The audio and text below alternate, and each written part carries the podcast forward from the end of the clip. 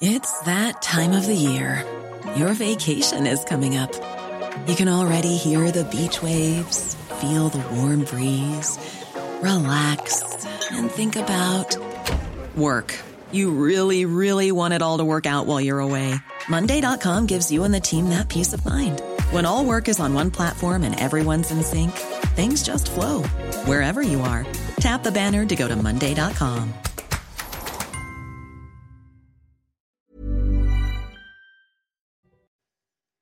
5h59, la matinale, c'est parti. Merci d'être avec nous sur CNews à la une ce matin. Cette claque pour le gouvernement cette nuit à l'Assemblée nationale. L'article 2 sur l'index senior dans le projet de réforme des retraites a été rejeté par l'opposition. La NUPES, le RN et 38 députés les Républicains ont voté ensemble. On va y revenir avec vous. Gauthier Lebret. Un immeuble squatté par des dizaines de drogués à Marseille, l'immeuble des morts vivants. C'est le cauchemar que vivent les habitants. On est allé sur place pour CNews. Vous allez voir, c'est plus qu'inquiétant. Le patron de Carrefour tire la sonnette d'alarme. Alexandre Bompard dit ce matin que les industriels demandent des hausses de prix délirantes. On verra ça avec le mythe Guillot. Après le dramatique accident causé par Pierre Palmade qui avait pris de la cocaïne, Pierre Chasseret va tout nous dire sur les effets de la drogue sur la conduite.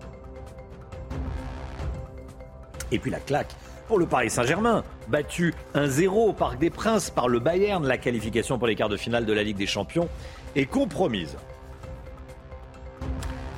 Gros coup dur pour le gouvernement. Après trois jours de débat, l'article 2 sur l'index senior dans le projet de loi de, dans le projet de réforme des, des retraites a été rejeté hier soir à l'Assemblée nationale. Cette mesure phare du projet devait améliorer l'emploi des salariés âgés, des seniors, Chana. Oui, une claque donc pour l'exécutif qui a provoqué la joie des députés de la NUPES. À l'annonce des résultats du vote, ils se sont mis à chanter et à applaudir. Regardez. Non, non, non, s'il vous plaît. Mes chers collègues. Non, non, non, vous vous croyez où? Non, mais c'est incroyable. Non, non. Votre attitude est inacceptable. Donc on passe maintenant aux amendements après l'article 2. Et nous avons des amendements pouvant être soumis à une discussion commune. Des amendements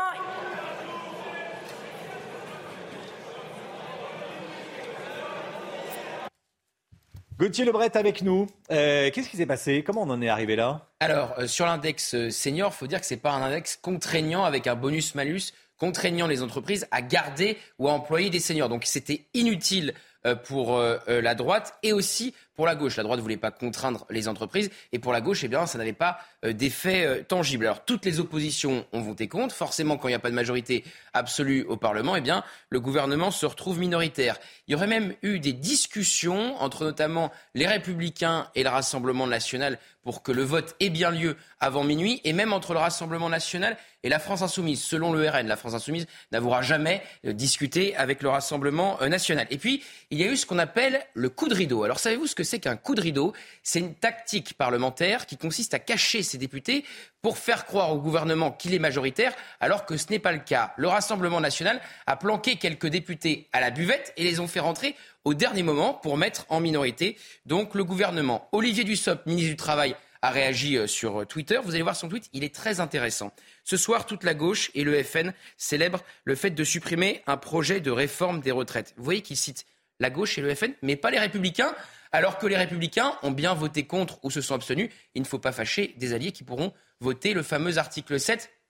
Article 7 qui pourrait être débattu si la France insoumise fait le choix de retirer ces milliers d'amendements. C'est le souhait et même le rêve de Marine Le Pen qui a tweeté elle aussi euh, hier. Elle se met à rêver eh bien qu'il y a à nouveau une coalition euh, des différentes oppositions pour mettre en minorité le gouvernement. Mais le plus vraisemblable, eh bien, c'est que l'article 7 ne sera pas voté et peut-être même pas débattu euh, hmm. dans l'hémicycle. Et l'article 7, les Républicains devraient tout de même le voter en majorité, contrairement donc à l'index senior. Merci beaucoup, Gauthier. 38 eh, députés les Républicains ont donc voté contre cet index senior, malgré un geste hier d'Elisabeth Borne. Plus tôt dans la journée, la Première ministre avait annoncé que les carrières longues n'auraient pas à cotiser plus de 43 annuités. Hein. Oui, dans le projet initial, certains salariés ayant commencé à travailler avant 21 ans pouvaient se retrouver à cotiser 44 ans, ce qui était considéré comme injuste par de nombreux Français. Voilà, et puis ce dérapage également à l'Assemblée nationale. Décidément, le débat autour de la réforme des retraites est source de nombreuses tensions. Le député modem Bruno Fuchs a présenté ses excuses à Jean-Luc Mélenchon hier. Oui, il avait fait une comparaison euh, douteuse, voire très maladroite, entre les incidents autour des insoumis Thomas Porte et Aurélien Saint-Toul et l'attentat de Samuel Paty. Regardez. On est, euh, toute proportion gardée, dans une situation proche de celle de Samuel Paty, avec une proposition, une incitation à dépasser, pas eux-mêmes bien sûr, mais à demander à d'autres à commettre des actes qui sont tout à fait contraires aux valeurs euh, de la République. Et j'ai utilisé euh, une analogie, en tout cas une comparaison avec le, principe qui aboutit euh, à la mort de Samuel Paty, et je pense que c'était mal perçu, elle n'était pas habile, c'était même une erreur de le faire, donc je me suis excusé et je, prie les personnes que j'ai pu offenser de m'excuser de ça. Honte à lui. Il s'est excusé, mais vous savez, il devrait s'excuser auprès de la famille de Samuel Paty. Et des gens, franchement, est-ce que tout le monde comprend à quel point on en arrive au bout d'un moment de, ce que ça signifie de, de sidérance? C'est-à-dire que c'est devenu la surenchère à la connerie, quoi. Nouvelle journée de mobilisation contre la réforme des retraites. Demain, une autre est annoncée, celle du 7 mars prochain. Et la CGT a lancé un appel à la grève reconductible des éboueurs. Oui, des éboueurs et de l'ensemble de la filière des déchets à partir donc euh, du 7 mars prochain. Alors qu'en pensez-vous? On vous a posé la question, écoutez. Ce qui est un peu gênant, c'est le fait d'entraver finalement la liberté d'autrui. Oui, bah écoutez, voilà quoi, ils, vont s'y mettre. On est en France, hein. donc c'est assez naturel en France et c'est un peu catastrophique. Quoi. Je pense que c'est important que tout le monde s'y mette. Je pense que ça touche tout le monde et puis voilà, il faut une mobilisation générale si euh, ils veulent répondre à leurs objectifs en tout cas. Donc si ça, leur, si ça les concerne aussi, c'est important qu'ils la fassent. Voilà, appel à la grève reconductible des, des éboueurs c'est une grève qui a un impact. Hein. C'est pour ça qu'il ah, est, visible tout de suite. Hein. C'est visible tout de suite. Ça crée euh, beaucoup de, dérangements, c'est le moins qu'on puisse dire. C'est comme l'appel à la grève reconductible à la RATP, dans les transports en commun, à la SNCF. Ça se voit tout de suite, ça se constate et on fait pression. Hein. La raffinerie aussi, bien sûr. La famille des victimes de l'accident impliquant Pierre Palmade est insensible aux excuses du comédien. La famille espère surtout qu'il sera rapidement placé en garde à vue et que sa notoriété euh, ne lui servira pas et n'influencera pas euh, l'enquête. Hier, Pierre Palmade a formulé des excuses par le biais de sa sœur hein, dans un communiqué. Il s'est dit prêt à assumer les conséquences de ces actes qui, je le rappelle, ont fait trois blessés graves. Le conducteur et son fils étaient toujours en réanimation hier soir. L'avocat de la famille des victimes était l'invité de Cyril Hanouna hier soir sur TPMP. Il raconte que la femme enceinte qui a perdu son bébé pendant l'accident est dévastée. Écoutez. La maman, elle est dévastée physiquement d'abord, elle est dévastée physiquement, elle a perdu euh, son bébé. Encore une fois, elle s'attendait à, euh, dans les prochaines semaines, mettre au monde euh, sa petite fille qu'elle chérit plus que tout, qu'elle aime plus que tout, avec son compagnon, son mari. C'était vraiment, il faut imaginer, un petit foyer d'amour, un petit cocon d'amour. C'était leur premier enfant, leur première fille. Ils étaient en train d'acheter les vêtements, les jouets, préparer la venue de cet enfant. Et là, dans les prochaines heures, ils vont être confrontés à une autopsie. Autant vous dire que c'est extrêmement difficile. Mais en plus de ça, elle est dévastée d'un point de vue physique, puisqu'elle a des vertèbres abîmées, euh, une euh, entorse de cou, des côtes fêlées. Enfin, elle est dans un état euh, pitoyable et désastreux physiquement. Et puis, pour les autres, c'est encore pire, parce que le conducteur, il a été broyé entre le volant et, et, le fauteuil. Et le gamin à l'arrière, qui a 6 ans, qui est le fils du conducteur, il est, d'après les dires de sa mère, complètement défiguré. Voilà, les victimes insensibles aux, excuses de, de Pierre Palmade. On peut le comprendre, bien sûr. 6h07, le cauchemar des propriétaires et des locataires d'un immeuble à Marseille. La majorité des logements est squattée par des dealers et des sans-papiers. Certains propriétaires sont directement menacés physiquement en rentrant chez eux. Vous voyez l'image derrière moi, vous voyez à quoi ressemble le hall de l'immeuble. Euh, c'est un immeuble privé. Hein. Euh, certains propriétaires ne peuvent même plus rentrer chez eux, tout simplement. Oui, vous le voyez sur ces images, les appartements et les parties communes sont devenus complètement euh, insalubres et malgré l'aide de la justice, les squatteurs finissent toujours par revenir. Reportage de leurs parents. Plus des deux tiers des appartements de cet immeuble marseillais sont squattés. Tanguy, propriétaire de studio, a réussi deux fois à faire expulser les occupants illégaux. Il a rénové, reloué, mais le scénario s'est reproduit. Mon, locataire en est rentré chez lui, il n'avait plus accès à son appartement. Il y avait quatre hommes qui étaient chez lui, ils ont jeté toutes ses affaires. Mon locataire, aujourd'hui, il est encore SDF. Il n'a plus rien. Et on me demande de le reloger à mes frais. Le Gyptis est un point de deal connu à Marseille, théâtre de règlement de compte. Le dernier, en septembre, au 9e étage, un homme a été abattu par arme à feu. Depuis, le locataire de Michel a décidé de partir. M'a dit, monsieur, je vous rends les clés, je peux plus, je peux plus vivre. Ça crie la nuit, ça, se bat, il y a des coups de couteau, il y a, des coups d'armes de, à feu. C'est devenu une zone, un endroit. Le lien entre les dealers et les squatteurs ne fait aucun doute pour l'avocate d'un propriétaire. C'est une prise de possession totale de cet immeuble. Aujourd'hui, le propriétaire ne peut plus accéder, ne peut plus rentrer. C'est-à-dire qu'il a été repéré, il a même demandé de ne plus venir. Donc il a peur. Peur malgré les interventions des forces de l'ordre. 17 vacations de CRS déployées pour sécuriser la zone. Des descentes quasi quotidiennes des policiers pour démanteler le point stup, selon la préfète de police. Et comment on peut laisser s'installer des situations pareilles? Moi, c'est ça qui me sidère toujours. Euh, je ne suis pas né de la dernière pluie. On connaît, il y a des immeubles squattés. Le squat ne date pas d'hier. Mais comment on peut laisser s'enquister une situation euh, pareille? Deux tiers des appartements squattés, c'est incroyable. Maître Cossé, euh, l'avocate qu'on voit dans, ce sujet, sera en direct avec nous à, 7h, à 7h10 ce matin. Allez, un sujet un petit peu plus souriant. Pharrell Williams devient le nouveau directeur artistique de Louis Vuitton. Louis Vuitton. Pharrell Williams, on le connaît pour la musique, aux I'm Happy. Il est également directeur artistique. Oui, il est musicien, producteur et styliste. Il a été nommé hier. Il succède à Virgil Abloh qui est décédé d'un cancer en novembre 2021. Sa première collection sera dévoilée en juin prochain à Paris pour la prochaine Fashion Week du prêt-à-porter masculin. Voilà, Pharrell Williams, on connaît. Touche à tout. Touche à tout. Avec euh, touche à tout à succès. Oui, c'est ça. Ah oui. 6h10. Euh, Allez, le sport avec une euh, mauvaise soirée pour les Parisiens. Hein. Votre programme avec les déménageurs bretons, des déménagements d'exception. On dit chapeau les bretons. Information sur déménageurs-bretons.fr. Douloureuse défaite pour le PSG hier en Ligue des Champions. Le Bayern s'est imposé 1 à 0 au Parc des Princes en huitième de finale aller. Hein. Oui, les Parisiens n'ont pas réussi à reprendre le dessus après un but de Kingsley Coman. S'ils veulent se qualifier pour l'écart, ils devront prendre leur revanche à Munich le 8 mars prochain. Revenu sur la pelouse après une blessure à la cuisse, Kylian Mbappé reste confiant pour le match retour. Écoutez. Je pense qu'il faut retenir toujours la fin. C'est qu'on a un désavantage mais qu'on a vu qu'on est capable de, les mettre en difficulté. Maintenant, il faut que tous nos joueurs ils sont en bonne santé et on va aller là-bas pour gagner chez eux et se qualifier. Et on a vu que quand on a, on a notre équipe et on est capable de jouer vers l'avant, jouer un football offensif, et eh ben, ils ne sont, pas, sont pas à l'aise, donc on va aller là-bas pour gagner et se qualifier. Passer vite à autre chose, garder ce qu'il y a de positif et, aller là-bas vraiment pour se qualifier parce que avec ce que j'ai vu, il y a de la place. Avec ce que j'ai vu, il y a de la place. Bon, on va attendre le, mhm. le match retour le 8 mars prochain. L'autre rencontre de Ligue des Champions, l'AC Milan a battu Tottenham. Les Italiens sont imposés hier soir face aux Anglais 1-0 à domicile au stade San Siro. Brahim Diaz a offert la victoire avec un but dès la septième minute de jeu. Un retour en grande pompe pour les Milanais qui n'avaient pas joué de huitième de Ligue des Champions depuis presque 10 ans. Match retour prévu à Londres également le 8 mars. C'était votre programme avec les déménageurs bretons, des déménagements d'exception. On dit chapeau les bretons. Information sur déménageurs-bretons.fr.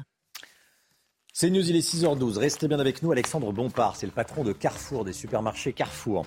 Il tire la sonnette d'alarme. Euh, il dit que les, les producteurs lui demandent des hausses de prix délirantes. Est-ce qu'on a qu'il faut s'inquiéter? Est-ce qu'il a raison de s'inquiéter? On verra ça avec l'ami Guillaume dans un instant. On va parler inflation. A tout de suite.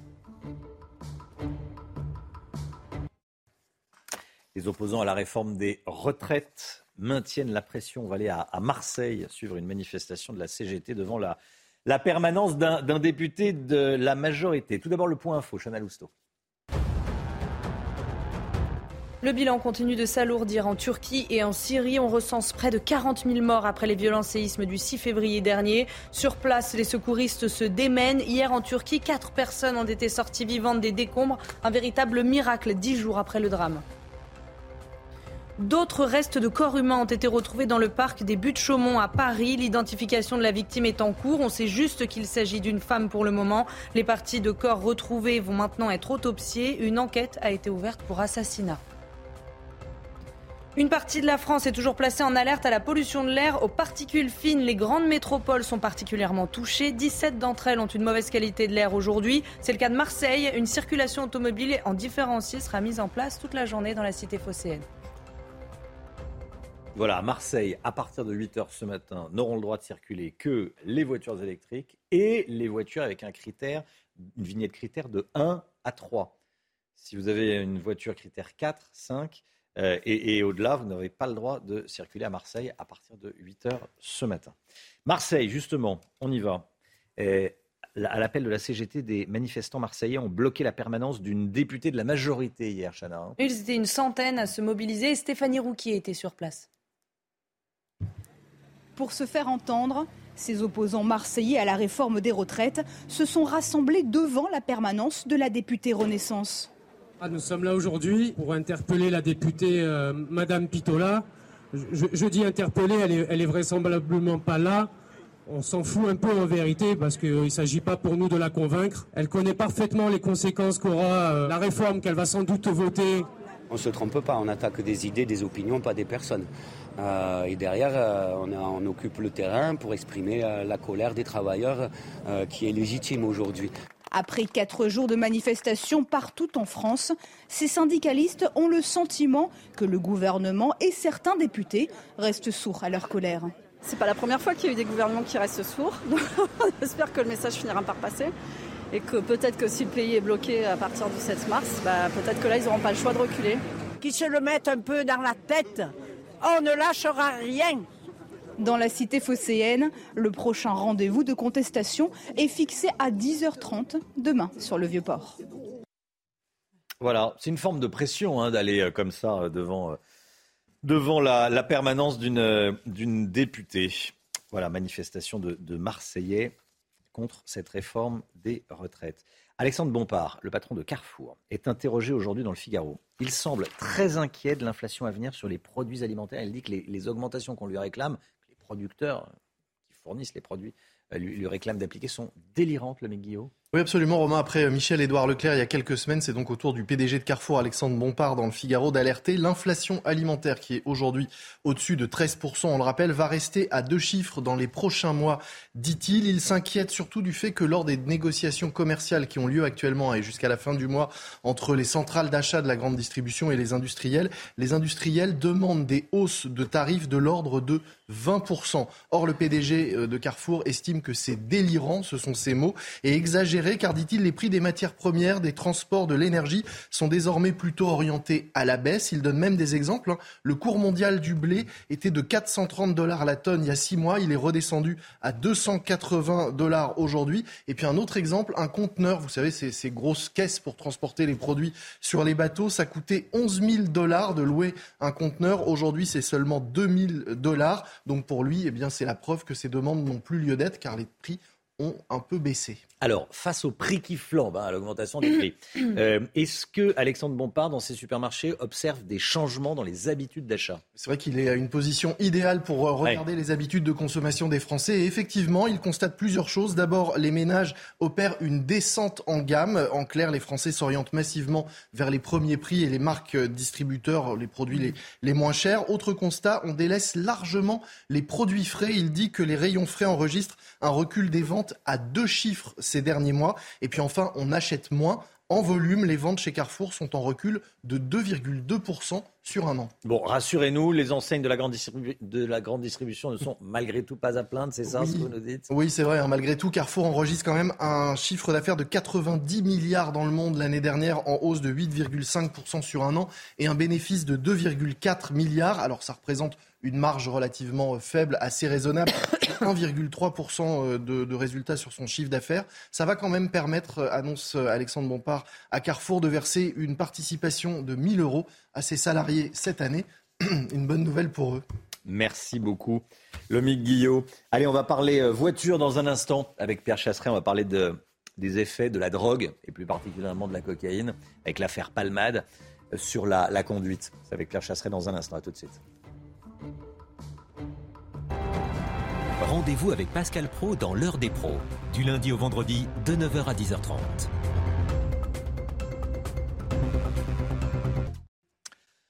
L'automobile, avec vous Pierre Chasseret, après le terrible accident impliquant Pierre Palmade. La question des drogues au volant est évidemment au cœur des débats.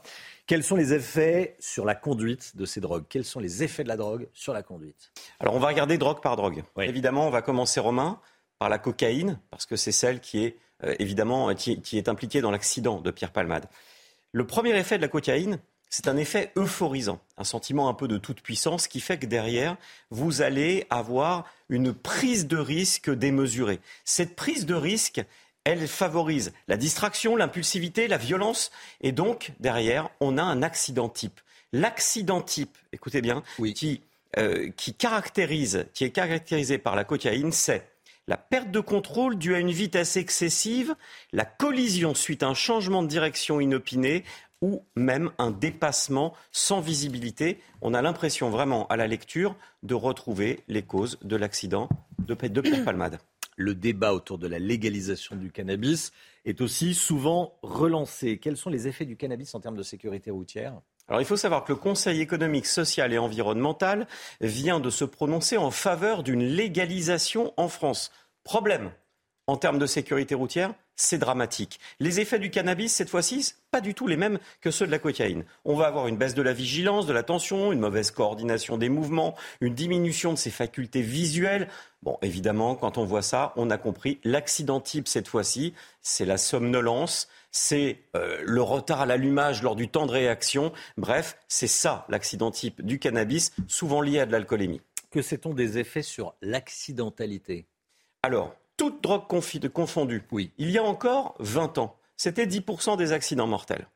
Aujourd'hui, l'implication, c'est un accident mortel sur 5 qui implique l'usage de stupéfiants au volant. Et la nuit, on est à 1 sur 3. C'est-à-dire que ce n'est plus un chantier en devenir, ça devient le chantier de sécurité routière. Le travail sur la vitesse a été quand même particulièrement fait. Maintenant, il faut agir sur les autres causes d'accidents, notamment alcoolémie au volant, stupéfiants au volant. Et je rappellerai quand même que pour l'instant, il n'existe malheureusement pas de radar sur la cocaïne, sur mmh. l'héroïne ou sur les stupéfiants, et que le seul moyen d'arrêter ces chauffards, il n'y a pas d'autre mot, ça sera de remettre un petit peu des contrôles de force de l'ordre sur les routes. France par brise. Malgré votre bris de glace, du coup, vous étiez à l'heure pour votre programme avec France par brise et son intervention rapide. 6h26, le temps tout de suite avec Alexandra Blanc et on commence avec la météo des neiges. La météo avec BDOR. L'agence BDOR vous donne accès au marché de l'or physique. L'agence BDOR, partenaire de votre nouvelle épargne. Place à présent à votre météo des neiges où les conditions météo s'annoncent tout simplement printanières cette semaine au programme intense sec et ensoleillé. Malheureusement, pas de chute de neige en perspective, mais de la douceur avec en moyenne moins 4 degrés relevés en haut de la station du côté de la Plagne. À Val Thorens, les températures sont un peu plus hivernales avec en moyenne entre moins 5 et moins 3 degrés, mais le risque d'avalanche restera particulièrement faible cette semaine.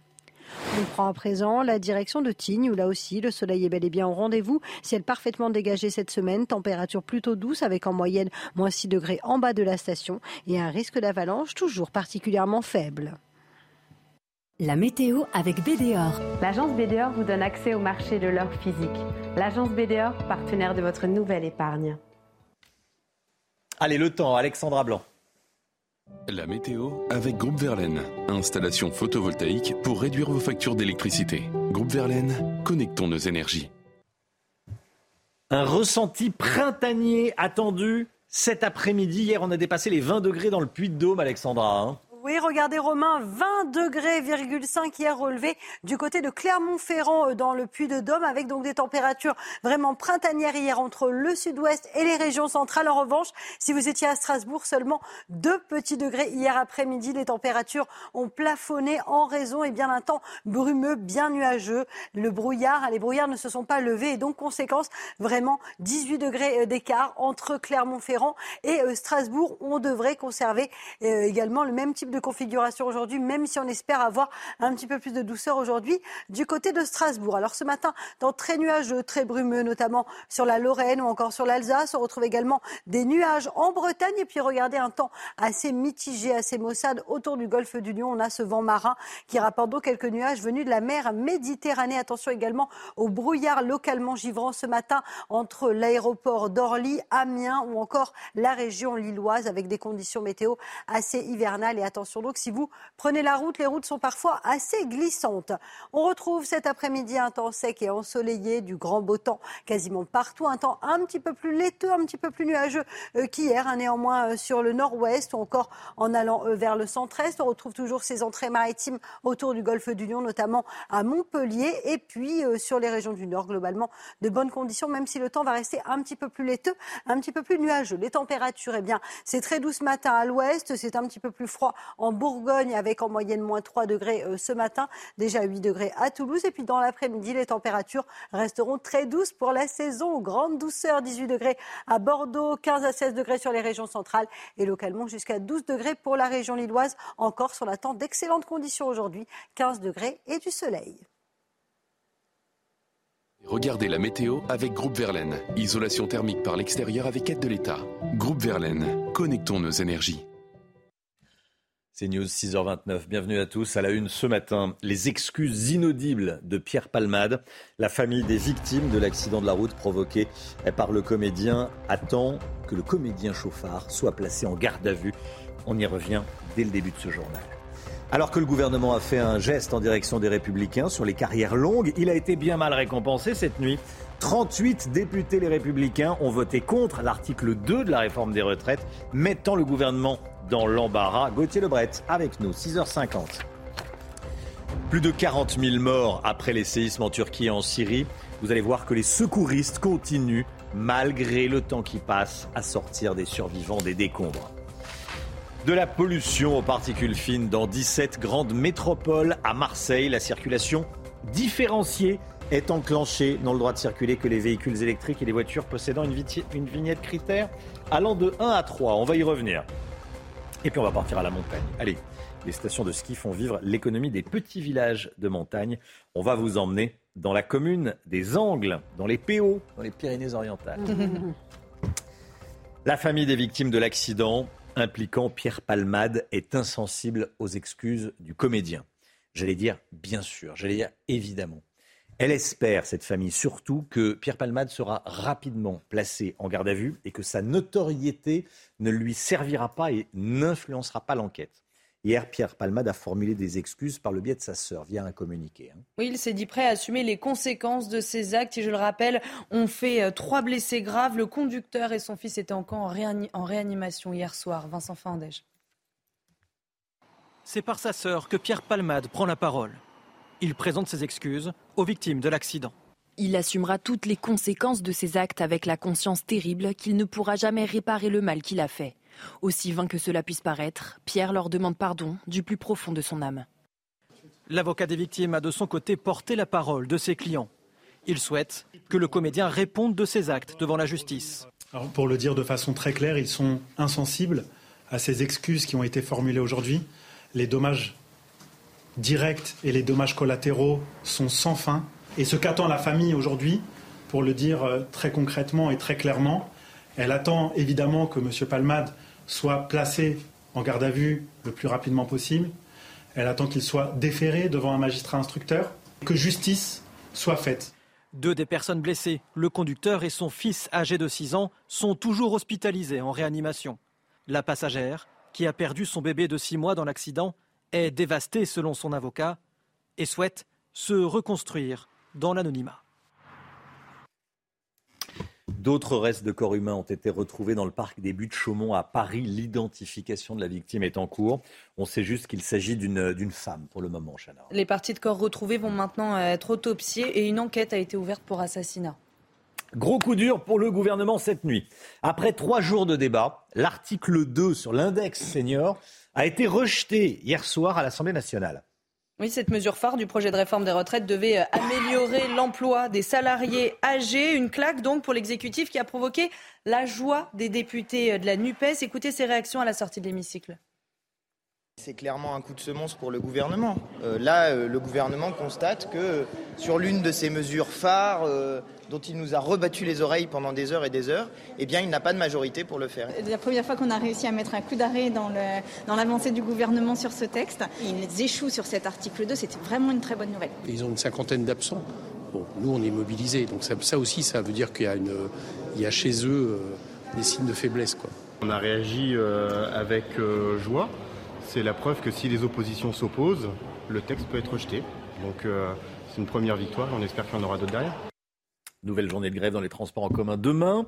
La SNCF et la RATP ont dévoilé leurs prévisions de trafic. Ça devrait être moins bloqué que lors des dernières journées de grève. Au niveau national, prévoyez 4 TGV sur 5, 1 TER sur 2 et un intercité sur deux. Hein. Et en Ile-de-France, le trafic sera quasi normal dans le métro, les bus et les tramways. Trafic normal également sur euh, les RER e A et E. Vous voyez les autres prévisions pour les autres lignes de RER. E des perturbations sont également à prévoir dans les airs. 30% des vols euh, seront annulés à l'aéroport Paris-Orly et l'aéroport de Toulouse sera fermé demain soir. Comme tous les matins, on vous consulte dans la matinale, on vous donne la parole.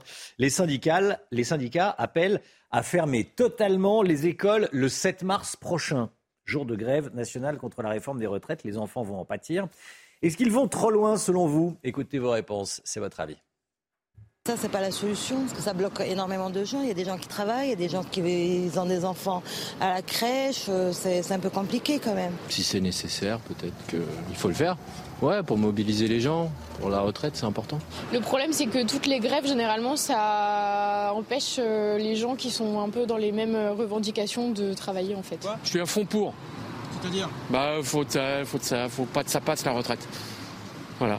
Bloquer le pays, c'est la solution? C'en est une. Voilà, tous les avis dans la, dans la matinale CNews. Le bilan continue de s'alourdir. En Turquie et en Syrie, on recense près de 40 000 morts après les, les violents séismes du 6 février. Sur place, les, secouristes continuent de se démener. C'est encore la, la course pour tenter d'extraire des survivants. Oui, et hier en Turquie, neuf personnes ont été euh, sorties vivantes des décombres. Un véritable miracle, neuf jours après le drame. Augustin Donadieu. Voilà neuf jours que le sol a tremblé en Turquie et en Syrie. Malgré le froid et l'épuisement, les sauveteurs ne désespèrent pas. Ils réunissent toutes leurs forces pour retrouver des survivants. Tout le monde s'entraide. C'est l'amour, c'est le cœur, c'est l'humanité. À la lueur d'un simple projecteur hier soir, leur ténacité a payé. Une nouvelle victime, à bout de force mais vivante, est sortie des décombres. Quelques minutes plus tard, c'est cette femme qui sera sauvée à son tour. L'homme peut survivre environ 20 jours. Lors du tremblement de terre à Istanbul, je me souviens avoir sauvé un homme encore en vie après 19 jours. Si les victimes ne sont pas blessées et s'ils ont encore de la place pour bouger, c'est possible. Au total, 9 survivants ont été sortis des gravats hier, parfois bloqués dans des trous de souris. Mais pendant que les recherches continuent, la crise humanitaire menace. Plus d'un million de personnes se retrouvent sans logement face au froid et à la faim. La guerre en Ukraine à présent, la situation est extrêmement difficile. C'est ce qu'a dit Volodymyr Zelensky dans une vidéo publiée ces dernières heures, hein, cette nuit. Oui, les troupes russes progressent petit à petit dans l'est de l'Ukraine, notamment près de Bakhmut. Écoutez le président ukrainien. La situation sur la ligne de front, notamment dans les régions de Donetsk et de Lugansk, reste extrêmement difficile. C'est littéralement une bataille pour chaque mètre de terre ukrainienne. Nous devons comprendre l'importance de ces batailles. Chaque mètre gagné là-bas est une défense de notre pays tout entier. Chaque jour que nos héros endurent à Bakhmut, Vougledar, Marinka et dans d'autres villes et communautés du Donbass signifie la réduction de l'agression russe pendant des semaines. Voilà, situation extrêmement difficile et les, Ukrainiens attendent une, intervention terrestre, euh, redoutent plus précisément, et attendent une intervention terrestre euh, des, Russes dans les, dans les prochaines semaines, prochains jours. Allez, on part dans les Pyrénées. À présent, on vous emmène dans les montagnes. Les stations de ski sont essentielles pour maintenir l'économie des petits villages. Hein. Oui, l'hiver, le nombre d'emplois euh, se multiplie. illustration dans la commune des Angles avec Marine Sabourin. Développer leur station de ski pour pérenniser l'économie de ce village de 500 habitants, c'est l'objectif de la commune des Angles, nichée à 1600 mètres de hauteur. Ici, tout est au pied des pistes. Médecins, restaurants, boulangeries, agences immobilières. Et cela ravit les habitants. On avait regardé sur Réal, euh, sur euh, les petits villages aux alentours, Frontabius, Esposouille. Mais tu te dis que pour aller chercher une baguette de pain, il te faut prendre la voiture tous les jours. Alors que là, voilà, on a, on a tout ce qu'il faut. Et ce tourisme en pleine expansion permet la création de nombreux commerces. Sans le tourisme, je pourrais travailler, mais j'aurais pas eu l'expansion aussi rapide, euh, aussi rapide qu'il y a eu en fait. C'est ce tourisme qui nous ramène vraiment beaucoup de monde qui a fait que j'ai dû doubler la production assez rapidement. euh. Au total, le ski génère dans cette commune 1200 emplois locaux et 70 millions d'euros de chiffre d'affaires par an. Une station de ski, ça apporte la vie euh, sur notre territoire. Euh, au-delà, au-delà de, de notre commune, ça irrigue sur le, la vallée, ça irrigue sur tout le territoire. L'année dernière, 4 millions d'euros de chiffre d'affaires ont été reversés à la collectivité. La mairie souhaite construire au plus vite des complexes hôteliers pour répondre à une demande accrue. Les stations de ski qui préservent les, les villages, qui permettent aux villages de, de vivre. Allez, le sport, mauvaise soirée pour les Parisiens, on en parle tout de suite. Votre programme avec les déménageurs bretons, des déménagements d'exception. On dit chapeau les bretons. Information sur déménageurs-bretons.fr. Bon, le PSG a perdu hier soir face au Bayern 1-0 en huitième de finale aller. Il y aura le match retour début mars. hein. Oui, le retour de Kylian Mbappé euh, n'aura pas euh, suffi. Oui. Le Bayern s'est imposé grâce à un but de Kingsley, Kingsley Coman à la 53e minute, respectueux de ses origines, puisque le jeune Français a été euh, formé au Paris Saint-Germain. Il n'a pas célébré son but pour ne pas narguer le public parisien. Écoutez. Eu à la fin d'une victoire euh, à l'extérieur, c'est toujours bon à prendre. Après, je pense que vu la physionomie du match, on aurait pu peut-être vouloir plus au début et ça aurait pu être plus compliqué à la fin. Donc à la fin, on va vraiment se contenter de ce 1-0. Après, il y a trois semaines, il y aura vraiment le temps de, se projeter vers le match. Là, on a la Bundesliga où c'est encore euh, très serré. Donc on va se concentrer d'abord sur la Bundesliga et ensuite arriver avant le match, on se préparera bien pour le match retour. Bon, c'est élégant hein, de la part de Kingsley Coman de ne pas avoir euh, trop célébré son, but, euh, son but à Paris. Allez, de la Formule 1 avec la nouvelle monoplace de, de Ferrari. Ferrari qui a dévoilé hier sa SF23. Oui, d'un rouge éclatant, le véhicule rend hommage aux 75 ans de la marque avec un aileron vintage à l'arrière. Euh, Le bolide devra euh, montrer une plus grande fiabilité que lors de la dernière saison, plombée par de nombreux abandons. Le pilote français Charles Leclerc a pu s'offrir deux tours à son volant. Écoutez ses premières impressions. Alors déjà, je la trouve magnifique. Visuellement, j'aime, vraiment beaucoup. Il y a un petit peu plus de noir. Elle est, elle est agressive. Après, elle sera encore plus belle si elle gagne. Et ça, c'est à nous de, faire le job en, piste. Mais, euh, mais bon, voilà. J'ai, euh, j'ai hâte d'être en piste et de pouvoir la pousser euh, à fond. Là, c'est vrai que c'est seulement deux tours. Donc, c'était juste pour voir si, si tout fonctionnait bien. Tout fonctionne bien, heureusement. Et maintenant, on, on la poussera un petit peu plus à Paris. C'était votre programme avec les déménageurs bretons, des déménagements d'exception. On dit chapeau les bretons. Information sur déménageurs-bretons.fr. C'est News 6h41. On la touche presque, on la, on la sent en tout cas, la pollution de l'air aux particules fines dans 17 grandes villes, 17 métropoles. On en parlait dès hier. 17 métropoles touchées eh, par la pollution aux particules fines, notamment Marseille. Marseille, on va tout vous dire dans un instant. Circulation différenciée à partir de 8h, hein, dans 1h20. Restez bien avec nous, à tout de suite.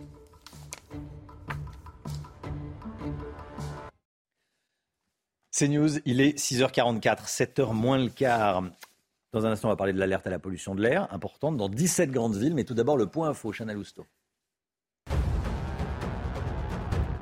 La famille des victimes de l'accident impliquant Pierre Palmade est insensible aux excuses du comédien. Elle espère surtout qu'il sera rapidement placé en garde à vue et que sa notoriété n'influencera pas l'enquête. Pierre Palmade devrait effectivement être entendu par les enquêteurs dans les prochaines heures. Le conducteur et son fils étaient toujours en réanimation hier soir. La femme enceinte qui a perdu son bébé pendant l'accident est-elle dévastée D'autres restes de corps humains ont été retrouvés dans le parc des Buttes-Chaumont à Paris. L'identification de la victime est en cours. On sait juste qu'il s'agit d'une femme pour le moment. Les parties de corps retrouvées vont maintenant être autopsiées. Une enquête a été ouverte pour assassinat. Et puis Elisabeth Borne fait un geste pour les carrières longues. La Première ministre a annoncé que ses salariés n'auront pas à cotiser plus de 43 annuités. Dans le projet initial, certains salariés ayant commencé à travailler avant 21 ans pouvaient se retrouver à cotiser jusqu'à 44 ans, ce qui avait été considéré comme injuste par de nombreux Français. Une partie de la France placée en alerte à la pollution de l'air à cause des particules fines. 17 grandes métropoles, parmi lesquelles Marseille. À partir de 8 heures ce matin, dans une heure et quart, la circulation différenciée sera mise en place, Chana, hein, Oui, à Marseille. Seuls les véhicules euh, électriques et les critères 1, 2 et 3 pourront euh, circuler. Mais alors, quelles sont les conséquences de cette, de cette pollution sur notre santé? On voit ça avec Marine Sabourin. L'épisode de pollution de l'air entame son troisième jour. Aujourd'hui, 17 grandes métropoles sont concernées, classées en qualité de l'air mauvaise. Ce phénomène s'explique par la hausse accrue d'émissions liées notamment au trafic routier ou au chauffage résidentiel. Alors, quelles sont les conséquences sur notre santé? Ça provoque une, une inflammation des voies respiratoires. Ce sont des particules qui, en raison de leur petite taille, pénètrent profondément dans les voies respiratoires, très profondément, au point qu'elles peuvent même passer dans la circulation sanguine. C'est pour ça qu'à long terme, ça peut également avoir euh, des effets cardiovasculaires, des effets cancérigènes. Donc tout dépend là, de la durée d'exposition. Les personnes les plus à risque sont les nourrissons, les femmes enceintes, les personnes de plus de 65 ans ou les individus souffrant d'asthme. Les autorités leur recommandent des sorties brèves et d'éviter les zones à fort trafic routier pendant les heures de pointe. Pour réduire cette pollution, des restrictions de la vitesse des véhicules sont mises en place par plusieurs métropoles, les contrôles anti-pollution des véhicules sont renforcés et des interdictions du chauffage individuel au bois d'appoint demandées dans plusieurs régions.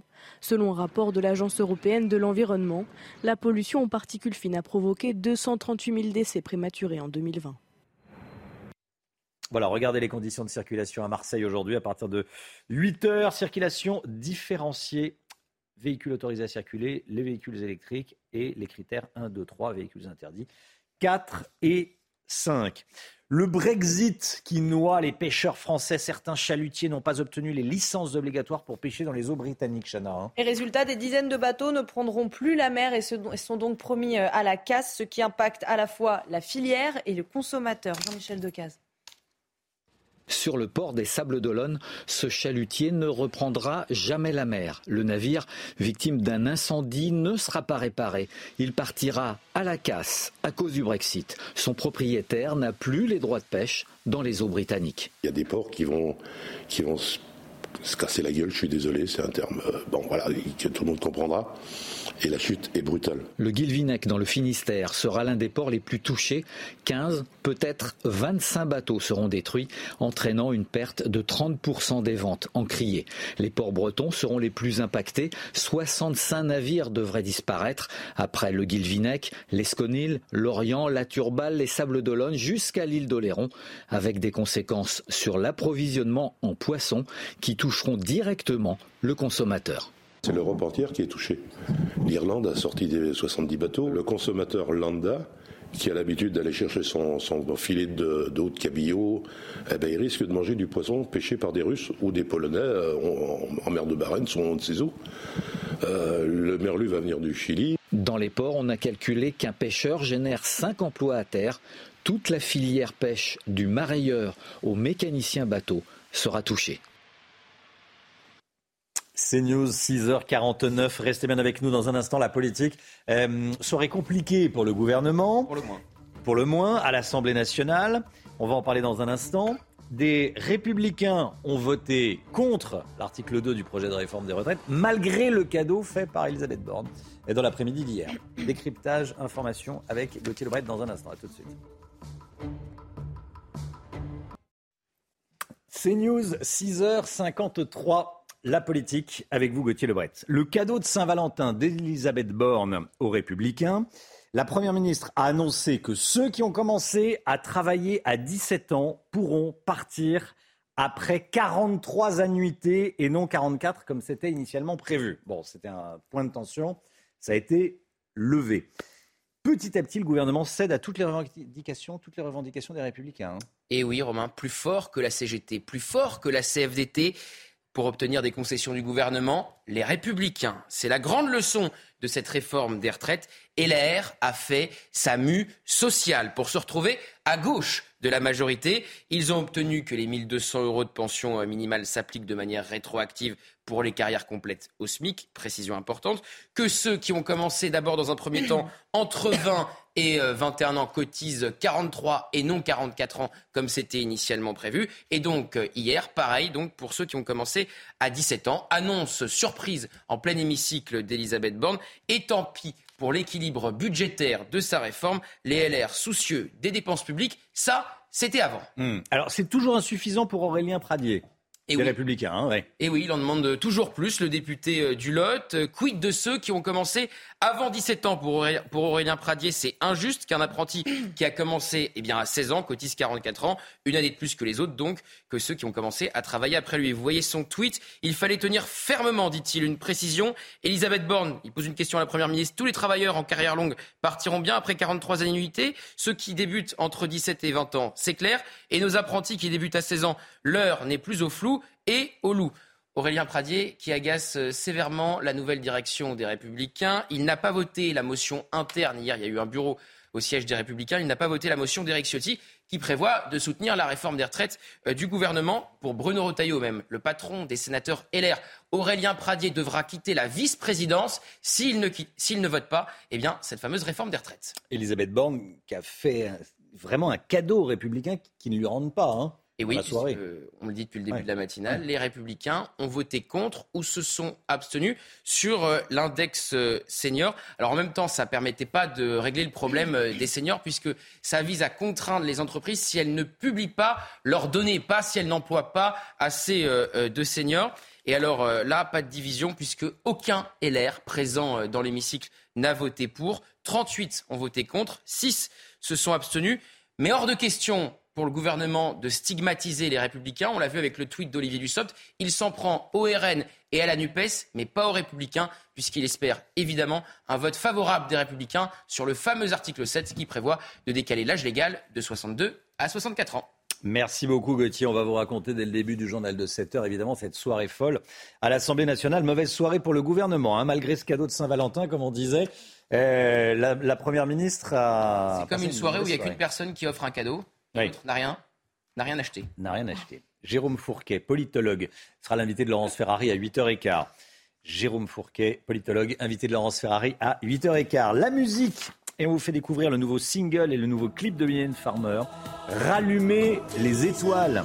Mylène Farmer qui reprend le style de ses clips des, des années 80. Regardez. profond de soi.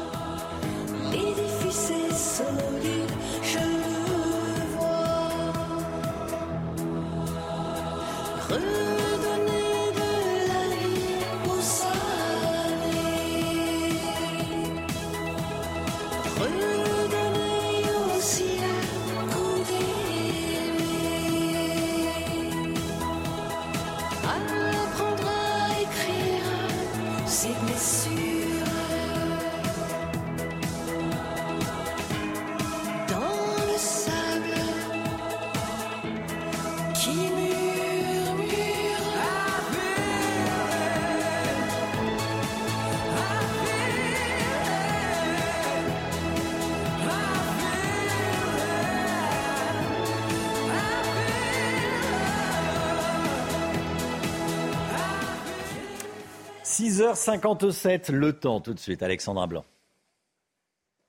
Météo avec Groupe Verlaine. Installation photovoltaïque pour réduire vos factures d'électricité. Groupe Verlaine, connectons nos énergies.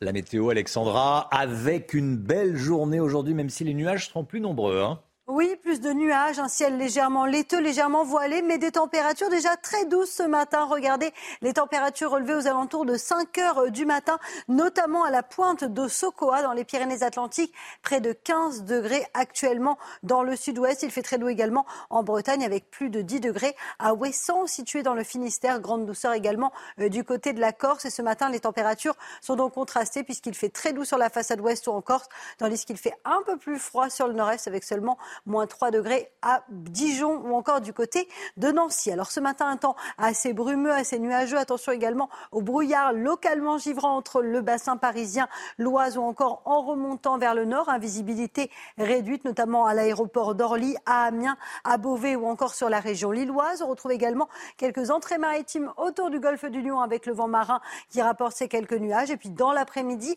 de plus en plus de soleil après dissipation des brouillards. On va retrouver globalement euh, de bonnes conditions conditions cet après-midi, avec néanmoins un temps un peu plus nuageux sur la pointe bretonne et partout ailleurs. D'excellentes conditions avec un ciel un petit peu plus laiteux, un petit peu plus voilé. Vous, le- vous allez le voir, la couleur du ciel ne sera pas la même qu'hier, signe que le temps va commencer à changer. Les températures, températures, eh bien, très douces ce matin sur la façade ouest, un petit peu plus froides sur le nord-est. Et puis dans l'après-midi, les températures restent printanières, 18 degrés à Bordeaux, 15 degrés du côté de Lyon ou encore de Limoges. Vous aurez 13 degrés à Paris et 14 à 15 degrés sur l'arc méditerranéen. Suite du programme, demain, petite dégradation avec un changement de décor et l'arrivée d'une nouvelle euh, perturbation grisaille au nord vendredi. Et puis on prend la direction de Noirmoutier avec d'excellentes conditions attendues du soleil et de la douceur.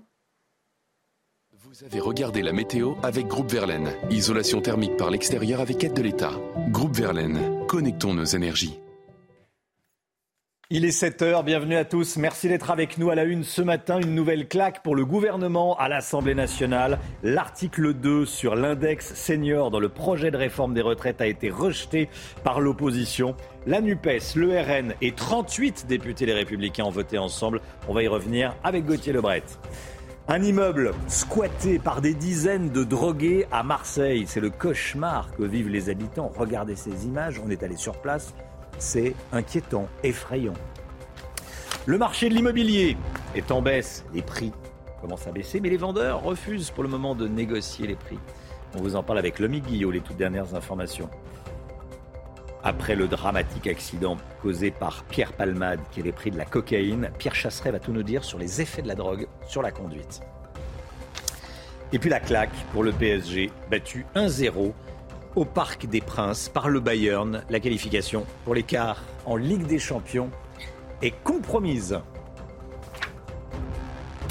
Gros coup dur pour le gouvernement. Après trois jours de débat, l'article 2 sur l'index senior a été rejeté hier soir à l'Assemblée nationale. Cette mesure phare du projet de réforme des retraites devait améliorer l'emploi des salariés âgés. C'est une claque pour l'exécutif. hein. Oui, une claque qui a provoqué la joie des députés de la NUPES. À l'annonce des résultats du vote, ils se sont mis à chanter et à applaudir, provoquant la colère de Yael Braun-Pivet. Regardez. Non, non, non, s'il vous plaît. Mes chers collègues. Non, non, non, vous vous croyez où Non, mais c'est incroyable. Non, non. Votre attitude est inacceptable. Donc on passe maintenant aux amendements après l'article 2. Et nous avons des amendements pouvant être être soumis à une discussion commune. Des amendements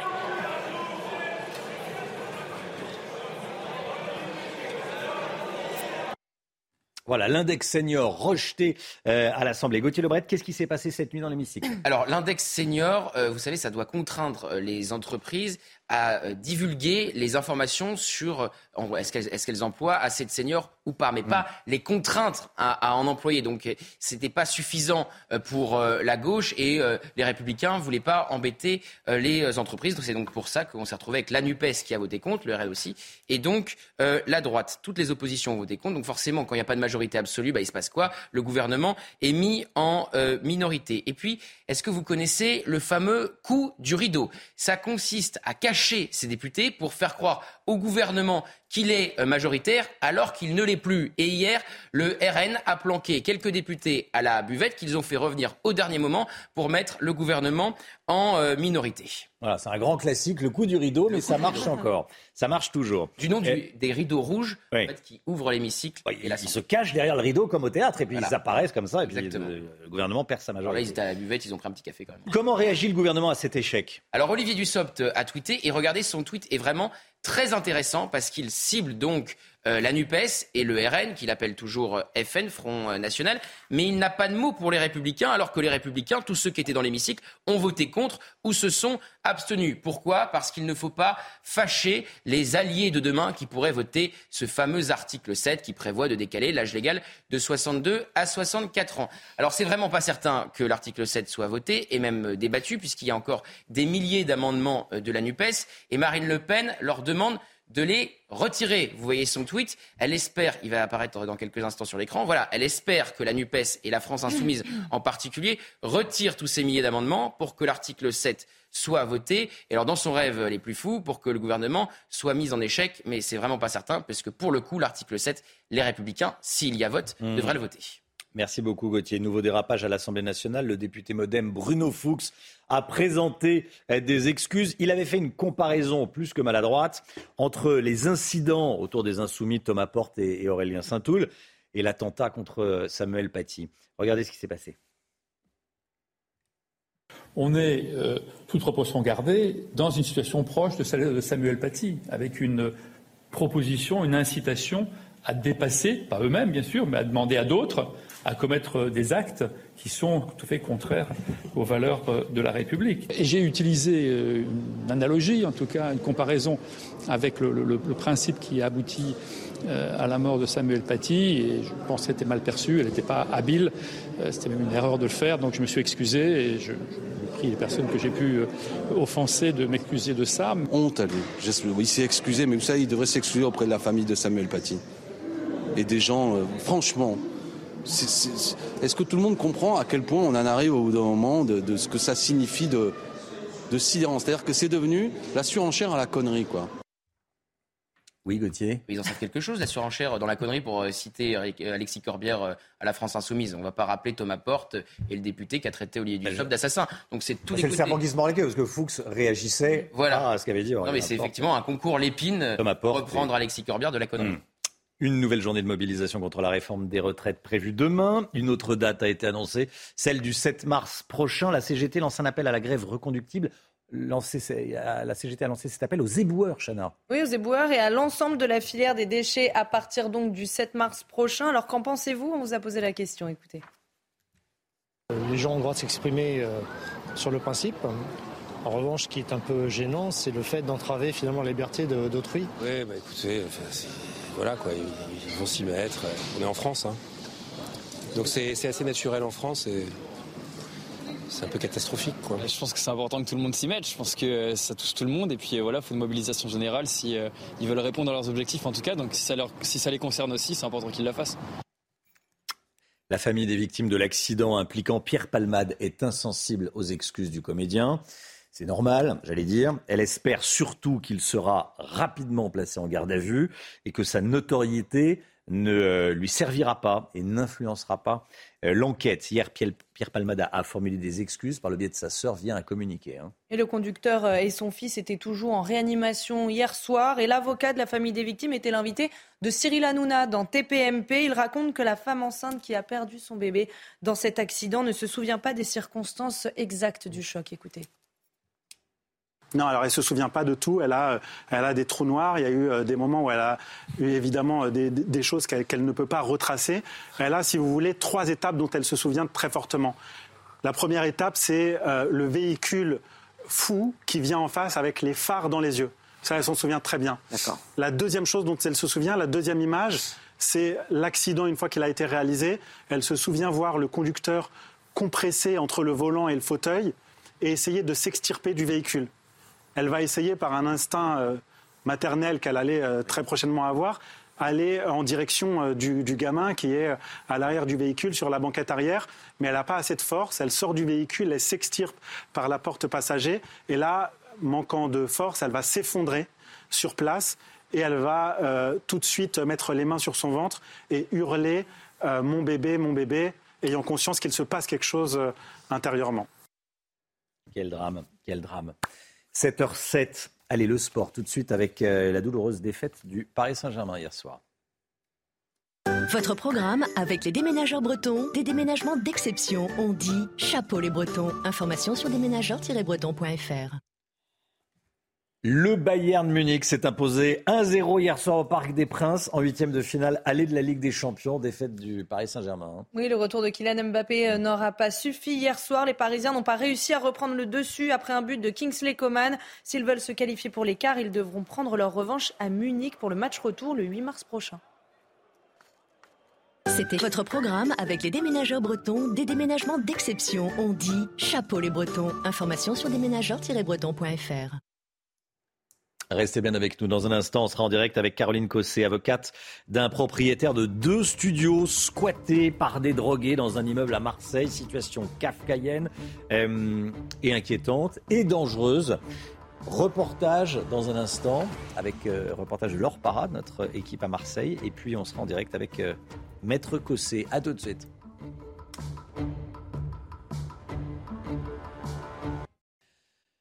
C'est News, il est 7h12. On va partir à, Marseille. Le cauchemar des propriétaires et locataires d'un immeuble à Marseille. La majorité des logements est squattée par des dealers et des sans-papiers. Certains propriétaires sont menacés, ne peuvent même plus rentrer chez eux.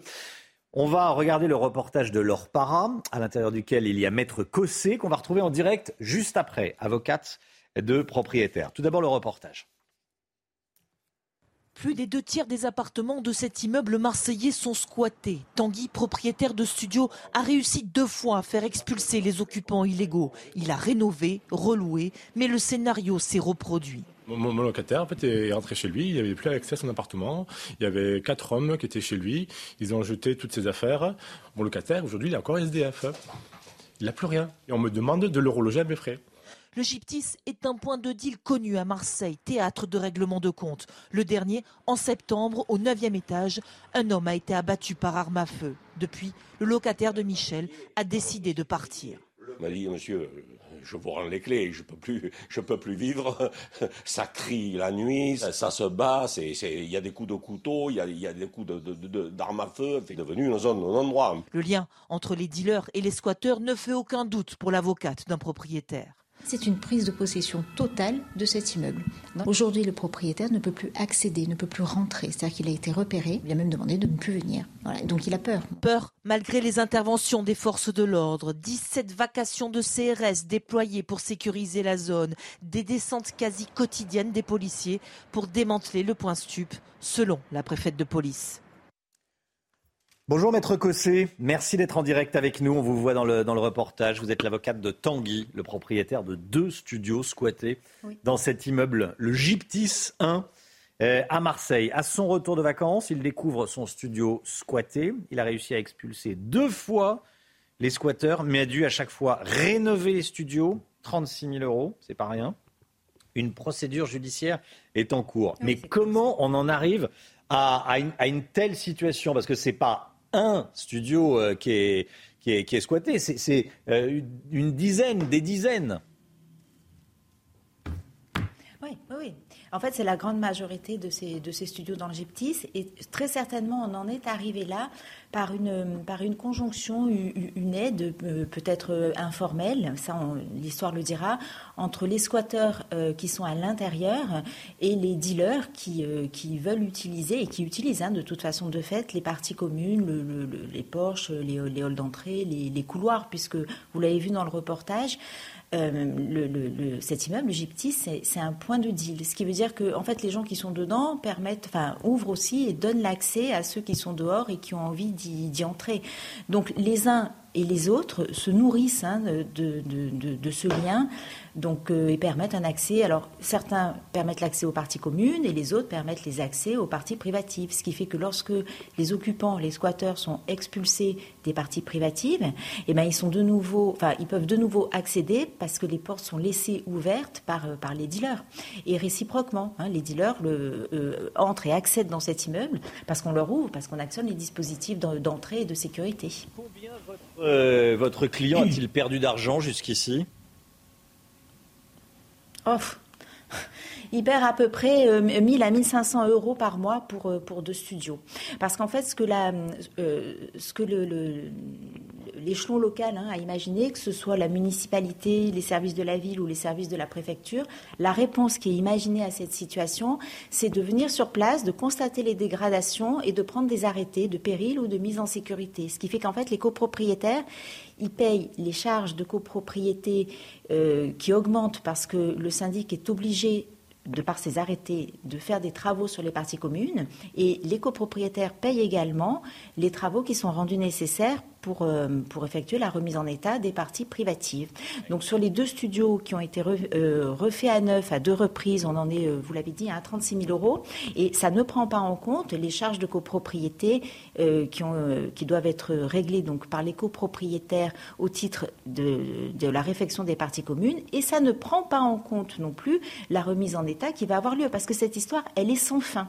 À partir du moment où on n'a pas une réponse adaptée et où la ville et la préfecture se contentent de venir et d'imposer des travaux, on- on- le- le- la cause n'est pas résolue. hein. Euh, le- ce que font la ville et la préfecture, c'est uniquement de traiter des conséquences de manière visuelle. Il y a des fils arrachés, on les refait. Il y a des canalisations qui ont été euh, euh, endommagées, on les refait. Mais la cause, elle n'est jamais traitée. Donc c'est sans fin. C'est sans fin. Pourquoi est-ce que la, la- la police n'arrive pas, euh, euh, tout ce beau monde dehors, euh, sont des consommateurs de drogue, accessoirement, c'est interdit en France. Euh, les propriétaires lavent tout et on met des, des- portes blindées à l'entrée et les propriétaires ne laissent plus rentrer personne. C'est- peut-être naïf hein, de ma part, mais euh, c'est ce, que- beaucoup de téléspectateurs se disent certainement ce matin. Pourquoi on, met tout le monde dehors, euh, on lave tout et on ferme Bien sûr, mais c'est pas naïf et puis et puis c'est juste euh, la, la réponse de la légalité. En fait, c'est Oui. ça qu'on souhaite. Parce que tant que tant que tout n'est pas résolu en même temps, en fait, ça ne fonctionnera pas. Voilà. Mais pour ça, il faut, il faut, il faut prendre le problème à bras le corps. Je crois qu'il y a un truc quand même qu'on n'imagine pas pour bien comprendre la situation, c'est qu'on est en plein centre-ville de Marseille. hein, le troisième arrondissement, c'est un arrondissement urbain. On est en plein centre de, de la ville et on a un immeuble entier euh, qui est euh, hors la loi. C'est-à-dire qu'on a une zone de Far West qui est en pleine ville, parce que cet immeuble du Gyptis, c'est un très gros immeuble. hein. Il, y a, de nombreux étages, plusieurs numéros de rue sur, euh, sur le boulevard. Bah, cette zone-là, c'est pas comme si on avait volé juste une montre ou, euh, ou un véhicule. On a volé un immeuble entier. On a volé un immeuble entier. Euh, une, dernière question, Maître Cossé. Vous pensez que c'est un, un manque de volonté politique? Les politiques se disent, bah, écoutez, on sait au moins où sont les drogués.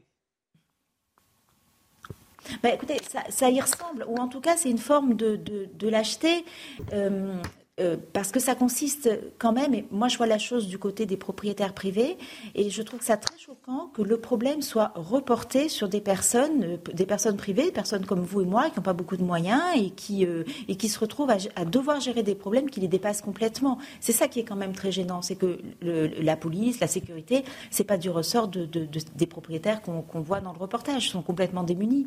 Donc le véritable problème, c'est quand même celui-là. Maître Caroline Cossé, avocate d'un propriétaire interrogé, euh, enfin euh, filmé par leur para, interrogé par moi, mais euh, filmé par leur para. Merci beaucoup, maître. Merci d'avoir été en direct avec nous. Bon courage à, votre client et, à tous les autres. 7h19, le point info, Chanel. Le bilan continue de s'alourdir en Turquie et en Syrie. On recense près de 40 000 morts après les violents séismes du 6 février dernier. Sur place, les secouristes se démènent. Hier, en Turquie, 9 personnes ont encore été sorties vivantes des décombres. Un véritable miracle 9 jours après le drame. D'autres restes de corps humains ont été retrouvés dans le parc des Buttes-Chaumont à Paris. L'identification de la victime est en cours. On sait juste qu'il s'agit d'une femme pour le moment. Les parties de corps retrouvées vont maintenant être autopsiées et une enquête a été ouverte pour assassinat. Une partie de la France est toujours placée en alerte à la pollution de l'air aux particules fines. Les grandes métropoles sont particulièrement touchées. 17 d'entre elles ont une mauvaise qualité de l'air aujourd'hui. C'est le cas de Marseille où une circulation automobile en différencié sera mise en place à partir de 8 heures ce matin. Seules les voitures électriques et les critères 1, 2 et 3 pourront circuler. L'immobilier, avec vous, le Guillot, selon les derniers indicateurs, la baisse des prix de l'immobilier est désormais enclenchée dans les grandes villes. Est-ce que ça veut dire qu'on peut négocier les prix? Non, et c'est plutôt une surprise, Romain. C'est ce que montre la toute dernière étude du réseau d'agences immobilières Guy Hockey. Les vendeurs ne sont pas encore prêts à négocier malgré la baisse des prix. Si on regarde en détail, les marges de négociation sont à peu près stables hein, sur un an. Euh, 4,61%, c'est ce qu'on peut obtenir euh, en moyenne, moins euh, 5,31% pour les maisons et une marge de négociation un peu plus réduite, 3,98% sur les appartements. Tout ça fait dire aux professionnels que les euh, vendeurs n'ont pas encore intégré les changements du marché. Et les acheteurs devraient pouvoir négocier plus? Oui, normalement, puisque euh, on l'a vu hein, entre janvier 2022 et de janvier 2023, la tendance des prix est, est à la baisse. Et puis surtout, euh, eh bien, ces acheteurs n'ont ont plus autant de moyens, car euh, du fait du renchérissement du prix du crédit immobilier avec la hausse des taux, ils ont un- un- une capacité d'emprunt réduite. Il y a de plus en plus de dossiers qui sont refusés de l'ordre de 15% selon l'étude Guy Hockey.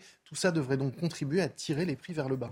Comment peut évoluer le marché tiens, dans les prochains mois? Justement, là, pour le moment, il est un peu bloqué dans un entre-deux qui ne devrait pas durer, parce qu'on a d'un côté des vendeurs qui ne veulent pas baisser leur prix, de l'autre côté des acheteurs qui sont un peu au maximum de leurs euh, possibilités d'emprunt et d'achat. Donc forcément, il y a un moment, tout ça va se débloquer, ça va se débloquer à la baisse. C'est l'autre chiffre intéressant de cette étude Guy Hockey. On attend une baisse de 15% des prix d'ici à la fin de l'année. C'est loin d'être négligeable. Merci le mix, 7h22. Restez bien avec nous dans un instant. L'automobile avec Pierre Chasseret, on va parler des effets de la cocaïne sur la conduite.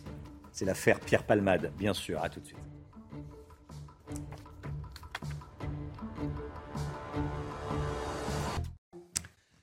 – 7h25, l'automobile après le terrible accident impliquant Pierre Palmade. La question des drogues au volant est évidemment au cœur des débats. Pierre Chasseret, avec nous, quels sont les, effets de ces drogues sur la conduite? Alors on va commencer Romain par la cocaïne, c'est dans l'actualité. La cocaïne a un effet euphorisant.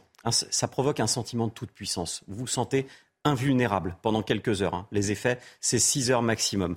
Pendant ce temps-là, eh bien, ça va favoriser la distraction, l'impulsivité, la violence, la prise de risque aussi. Il y a un accident type en voiture de celui qui a consommé de la cocaïne. Vous allez voir, ça ressemble point par point à l'accident qui implique Pierre Palmade. Ça favorise la perte de contrôle due à une vitesse excessive, les collisions suite à un changement de direction inopiné et des dépassements sans visibilité. Bref, pour faire simple, cocaïne, vous prenez des risques. Le débat autour de la, légalisation du cannabis est aussi euh, souvent relancé. Quels sont les effets du cannabis? Sur la, la sécurité routière et sur notre conduite Ouais, je pense que tous ceux qui sont favorables à une légalisation oublient l'aspect sécurité routière qui est capital. Pourquoi? Parce que le cannabis, cette fois-ci, c'est différent de la cocaïne. On va avoir un effet qui va être l'inverse, une baisse de la vigilance et de l'attention, une mauvaise coordination des gestes, une baisse de votre euh, capacité, de vos capacités visuelles aussi. Donc forcément, l'accident type cette fois-ci, c'est l'accident de somnolence. Rappelons aussi qu'en France, la plupart du temps, la prise de cannabis est additionnée à de l'alcoolémie. Et alors là, c'est le cocktail euh, nec plus ultra pour être sûr de mourir sur la route. hein. Qu'est-ce qu'on sait des effets sur l'accidentalité? Les chiffres, ils sont très clairs. Il y a encore une quinzaine, vingtaine d'années, c'était négligeable la part des drogues dans l'accidentalité routière. C'était moins de 10%. Aujourd'hui, au moment où on se parle, un accident sur cinq implique la consommation de drogue au volant. Et si on regarde la nuit, c'est 1 sur 3. On ne peut plus laisser ce problème sur le bord de la route. La prise de stupéfiants et la cocaïne et les stupéfiants au volant sont vraiment une cause majoritaire d'accidents, peut-être même bientôt la cause numéro un d'accidents sur la route avec l'alcoolémie. Hop, France par brise. Malgré votre bris de glace, du coup, vous étiez à l'heure pour votre programme avec France par brise et son intervention rapide. C'est nous, il est 7h27. Bon réveil à tous. Dans un instant, c'est la météo avec Alexandra Blanc. On commence avec la météo des neiges. La météo avec BDOR. L'agence BDOR vous donne accès au marché de l'or physique. L'agence BDOR, partenaire de votre nouvelle épargne. Place à présent à votre météo des neiges où les conditions météo s'annoncent tout simplement printanières cette semaine au programme sec et ensoleillé. Malheureusement, pas de chute de neige en perspective, mais de la douceur avec en moyenne moins 4 degrés relevés en haut de la station du côté de la Plagne. À Val Thorens, les températures sont un peu plus hivernales avec en moyenne entre moins 5 et moins 3 degrés, mais le risque d'avalanche restera particulièrement faible cette semaine. On prend à présent la direction de Tignes, où là aussi le soleil est bel et bien au rendez-vous. Ciel parfaitement dégagé cette semaine, température plutôt douce avec en moyenne moins 6 degrés en bas de la station et un risque d'avalanche toujours particulièrement faible. La météo avec BDOR. L'agence BDOR vous donne accès au marché de l'or physique. L'agence BDOR, partenaire de votre nouvelle épargne. Allez, le temps, Alexandra Blanc. La météo avec Groupe Verlaine. Installation photovoltaïque pour réduire vos factures d'électricité. Groupe Verlaine, connectons nos énergies. Il faisait frais cette nuit, euh, Alexandra Blanc. 4 degrés dans la capitale cette nuit. Mais il y a un mot qu'on retient, c'est la douceur aujourd'hui. Hein. Oui, les températures vont de nouveau s'envoler, ce qu'on appelle, Romain, l'amplitude thermique avec du froid le matin et de la grande douceur l'après-midi. Alors côté ciel, eh bien, le temps reste assez euh, nuageux. On a localement quelques brouillards givrants entre le bassin parisien et le nord du pays. Un temps assez nuageux autour du golfe du Lion avec le maintien des entrées maritimes. Dans l'après-midi, on devrait avoir une dissipation de ces brouillards matinaux, mais le temps pourrait rester légèrement laiteux, légèrement voilé, notamment sur les régions centrales ou encore en allant vers le sud-ouest. Vous allez le voir, vous allez le constater, le ciel n'aura pas la même couleur qu'hier. Il sera un petit peu plus laiteux, un petit peu moins bleu, notamment sur les régions du nord. Et puis arriver d'un temps un petit peu plus perturbé sur la pointe bretonne. On va en reparler dans quelques instants. Les températures, eh bien, c'est contrasté. Grande douceur à l'ouest ce matin avec 8 euh, degrés à Toulouse contre moins 3 degrés à Nancy. Et dans l'après-midi, eh bien, les températures seront de nouveau très douces pour la saison avec 12 degrés à Dijon. Vous aurez 13 degrés à Paris, localement jusqu'à 18 degrés à Bordeaux et en moyenne 14 à 15 degrés sur l'arc méditerranéen, température digne d'un mois de mars. Vous avez regardé la météo avec Groupe Verlaine. Isolation thermique par l'extérieur avec aide de l'État. Groupe Verlaine, connectons nos énergies. C'est News, il est 7h30, bienvenue à tous. Merci d'être avec nous à la une. Les excuses inaudibles de Pierre Palmade. La famille des victimes de l'accident attend que le comédien chauffard soit placé en garde à vue. Plus de 40 000 morts après les séismes en Turquie et en Syrie. Les secouristes continuent de travailler malgré le temps qui passe et ils continuent à sortir des survivants des décombres. Vous allez voir. De la pollution aux particules fines dans 17 grandes métropoles. On la voit, on la sent cette euh, pollution. À Marseille, la circulation différenciée sera enclenchée dans une demi-heure à partir de 8 heures n'auront le droit de circuler dans les rues de Marseille que les véhicules électriques et les véhicules possédant une vignette critère allant de 1 à 3. Et puis on part au théâtre. On va aller au théâtre ce matin avec Chloé Ranchin qui va nous emmener voir une pièce avec Michel Leb, notamment, bien sûr, le théâtre des nouveautés. La famille des victimes de l'accident impliquant Pierre Palmade est insensible aux excuses du comédien. Elle espère surtout qu'il sera rapidement placé en garde à vue et que sa notoriété ne euh, l'aidera pas, n'influencera pas l'enquête.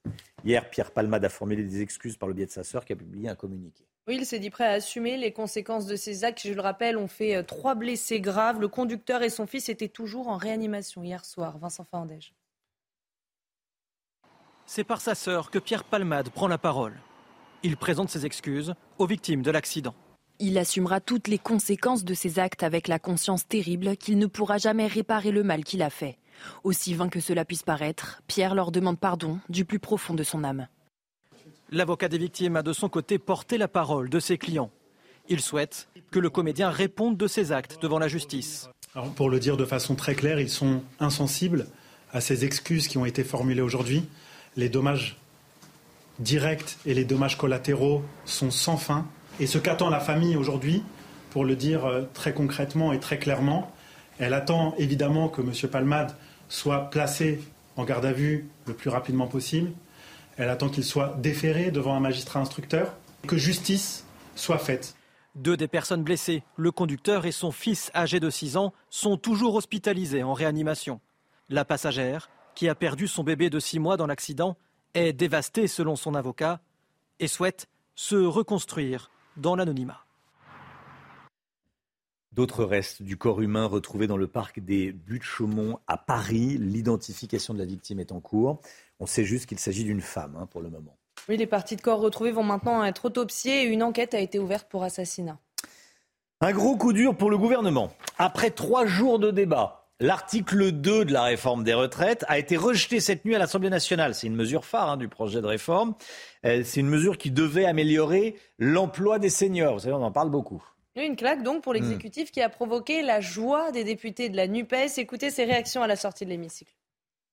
C'est clairement un coup de semonce pour le gouvernement. Euh, là, euh, le gouvernement constate que sur l'une de ces mesures phares, euh, dont il nous a rebattu les oreilles pendant des heures et des heures, eh bien, il n'a pas de majorité pour le faire. C'est la première fois qu'on a réussi à mettre un coup d'arrêt dans, l'avancée du gouvernement sur ce texte. Ils échouent sur cet article 2, c'était vraiment une très bonne nouvelle. Ils ont une cinquantaine d'absents. Bon, nous, on est mobilisés. Donc ça, aussi, ça veut dire qu'il y a, une, il y a chez eux des signes de faiblesse. Quoi. On a réagi avec joie c'est la preuve que si les oppositions s'opposent, le texte peut être rejeté. Donc euh, c'est une première victoire et on espère qu'il y en aura d'autres derrière.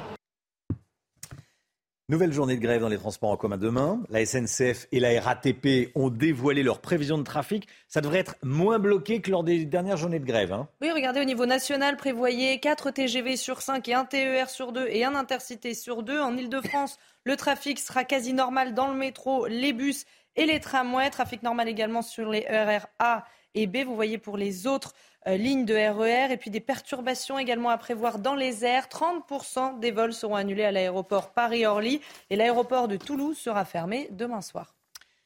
Et comme tous les matins, on vous consulte dans la matinale. Les syndicats appellent à fermer totalement les écoles publiques le 7 mars prochain, jour de grève nationale contre la réforme des retraites. Est-ce que les syndicats vont trop loin? Parce que les enfants vont en pâtir, hein, les élèves vont en pâtir. Une journée de classe en moins. Écoutez vos réponses, c'est votre avis. Ça, c'est pas la solution, parce que ça bloque énormément de gens. Il y a des gens qui travaillent, il y a des gens qui ont des enfants à la crèche. Euh, c'est un peu compliqué quand même. Si c'est nécessaire, peut-être qu'il faut le faire. Ouais, pour mobiliser les gens, pour la retraite, c'est important. Le problème, c'est que toutes les grèves, généralement, ça empêche euh, les gens qui sont un peu dans les mêmes revendications de travailler, en fait. Je suis à fond pour. C'est-à-dire? Bah, faut, faut, ça, faut pas que ça passe la retraite. Voilà. Bloquer le pays, c'est la solution? C'en est une. Le bilan continue de s'alourdir en Turquie et en Syrie. On recense près de 40 000 morts après les violents séismes du 6 février dernier. Sur place, les secouristes continuent de se démener puisque des miracles, appelons ça comme ça, euh, peuvent encore se produire aujourd'hui. Hein. Oui, puisqu'hier en Turquie, neuf personnes ont été sorties vivantes des décombres. Un véritable miracle, vous l'avez dit, Romain, neuf jours après le drame. Augustin Donadieu. Voilà neuf jours que le sol a tremblé en Turquie et en Syrie. Malgré le froid et l'épuisement, les sauveteurs ne désespèrent pas. Ils réunissent toutes leurs forces pour retrouver des survivants. Tout le monde s'entraide. C'est l'amour, c'est le cœur, c'est l'humanité. À la lueur d'un simple projecteur hier soir, leur ténacité a payé. Une nouvelle victime, à bout de force mais vivante, est sortie des décombres. Quelques minutes plus tard, c'est cette femme qui sera sauvée à son tour. Uh, L'homme peut survivre environ 20 jours. Lors du tremblement de terre à Istanbul, je me souviens avoir sauvé un homme encore en vie après 19 jours. Si les victimes ne sont pas blessées et s'ils ont encore de la place pour bouger, c'est possible. Au total, 9 survivants ont été sortis des gravats hier, parfois bloqués dans des trous de souris.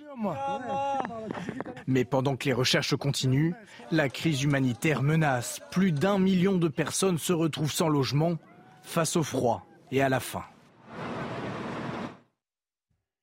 La guerre en Ukraine, la situation est extrêmement difficile. C'est Volodymyr Zelensky qui l'a dit cette nuit dans une vidéo. Hein. Et les troupes russes progressent petit à petit dans l'est de l'Ukraine, notamment près de Bakhmut. Écoutez le président ukrainien.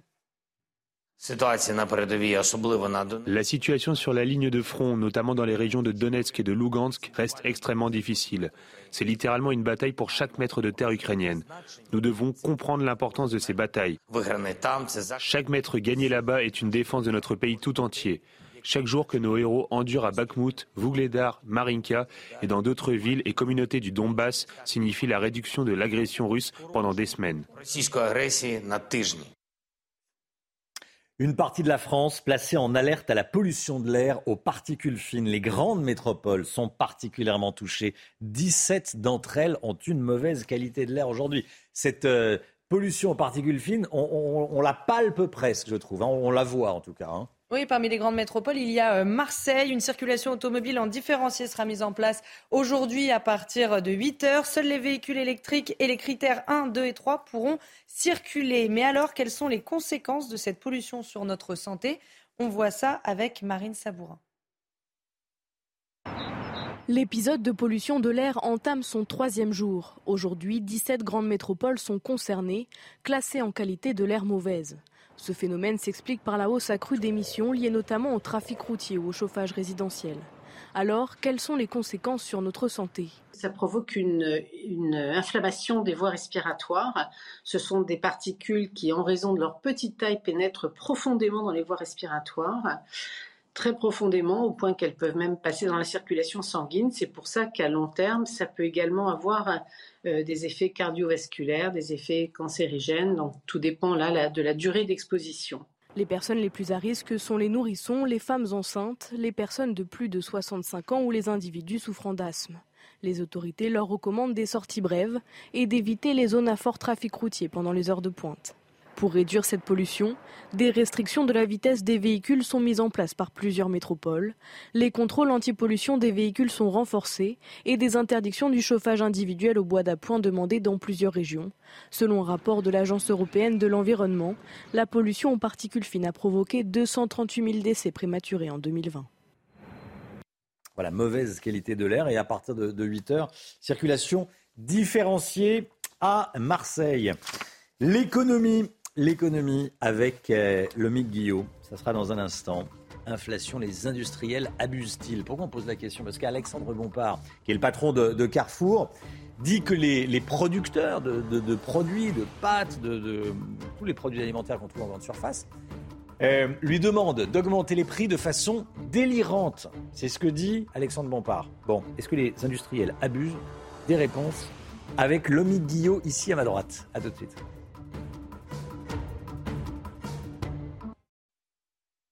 C'est News 7h43. On parle de l'inflation dans un instant, des prix dans les supermarchés.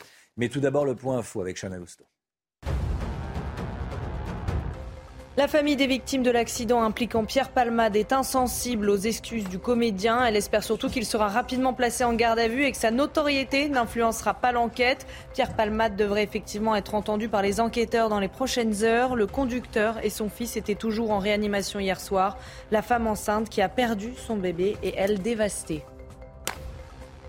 D'autres restes de corps humains ont été retrouvés dans le parc des Buttes-Chaumont à Paris. L'identification de la victime est en cours. On sait juste qu'il s'agit d'une femme pour le moment. Les parties de corps retrouvées vont maintenant être autopsiées. Une enquête a été ouverte pour assassinat.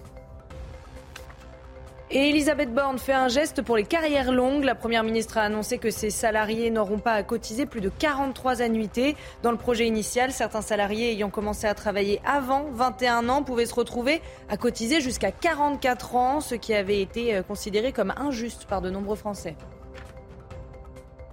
Alexandre Bompard, le PDG de Carrefour, est interrogé aujourd'hui dans le Figaro. Et il semble très inquiet de l'inflation à venir sur les produits alimentaires, le Guillaume. Hein. Oui, en effet, Romain, après Michel-Édouard Leclerc, il y a quelques semaines, c'est donc au tour d'Alexandre Bompard de nous inquiéter hein, à propos de, l'inflation. L'inflation alimentaire qui est au-dessus déjà de, 13%, eh bien lui, il dit dans le Figaro qu'elle sera à deux chiffres dans les prochains mois. Il s'inquiète surtout du fait que, alors qu'en ce moment, hein, ce sont les négociations commerciales entre les centrales d'achat de la grande distribution et les, les industriels, eh bien il s'inquiète que ceux-ci demandent, réclament des hausses de tarifs de l'ordre de 20%. Or, le PDG de Carrefour estime que c'est délirant, ça, ce sont ses mots, et exagéré, car dit-il, les prix des matières premières, des transports, de l'énergie sont désormais plutôt orientés à la baisse, et il donne des exemples. Le cours mondial du blé était de 430 dollars la tonne il y a six mois, c'est 280 dollars aujourd'hui. Et puis, autre exemple, un conteneur pour transporter des, des marchandises, ça coûtait 11 000 dollars, c'est maintenant 2000 dollars. Les prix ont bien baissé et donc il n'y a pas, selon lui, de raison que les industriels demandent de telles hausses. Hmm. C'est vrai que le, mot qu'on retient dans cette interview d'Alexandre Bompard, c'est délirant. Il parle de hausse délirante. Bon, euh, face à l'inflation, est-ce qu'il observe des changements dans les habitudes d'achat dans ces supermarchés? Tant que PDG de Carrefour, il est bien, bien placé pour observer les, les, habitudes alimentaires et les habitudes d'achat des ménages. Et il note, oui, une importante descente en gamme. En clair, les Français s'orientent massivement vers les premiers prix, les marques distributeurs, les produits les moins chers. Autre constat, on délaisse aussi largement les rayons euh, frais, les produits frais, avec des, des ventes en recul à deux chiffres, dit-il. Et puis enfin, on achète moins en volume. Les ventes totales chez Carrefour sont en recul de 2,2% sur un an malgré tout, les enseignes de la grande distribution euh, ont de bons chiffres, hein, produisent de bons chiffres, c'est ça Oui, elles ne sont pas réellement à, plaindre. Hein. malgré mm. l'inflation, Carrefour a réalisé une très bonne année avec un chiffre d'affaires dans le monde de 90 milliards d'euros en progression de 8,5% sur un an et puis un bénéfice de 2,4 milliards d'euros. Alors malgré tout, si on regarde le rapport entre euh, le chiffre d'affaires et le bénéfice, ça fait 1,3% de, de résultats, ça reste assez raisonnable. Ça va tout de même permettre euh, à Carrefour de verser une participation de 1000 euros à ses salariés. C'est une autre annonce d'Alexandre Bompard. Une bonne nouvelle donc pour les salariés de chez Carrefour. Merci beaucoup, Lomi Guillot, la politique dans un instant avec Paul Sugy. Bonjour Paul.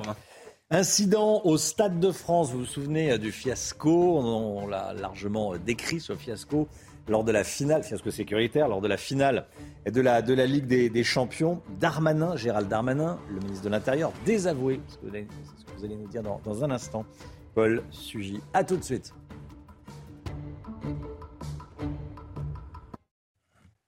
La politique, Paul Sugy. On a découvert hier le contenu du rapport indépendant sur les violences au Stade de France qui avait entaché la finale de la Ligue des Champions en mai dernier. Qu'est-ce qu'on apprend dans ce rapport, Paul?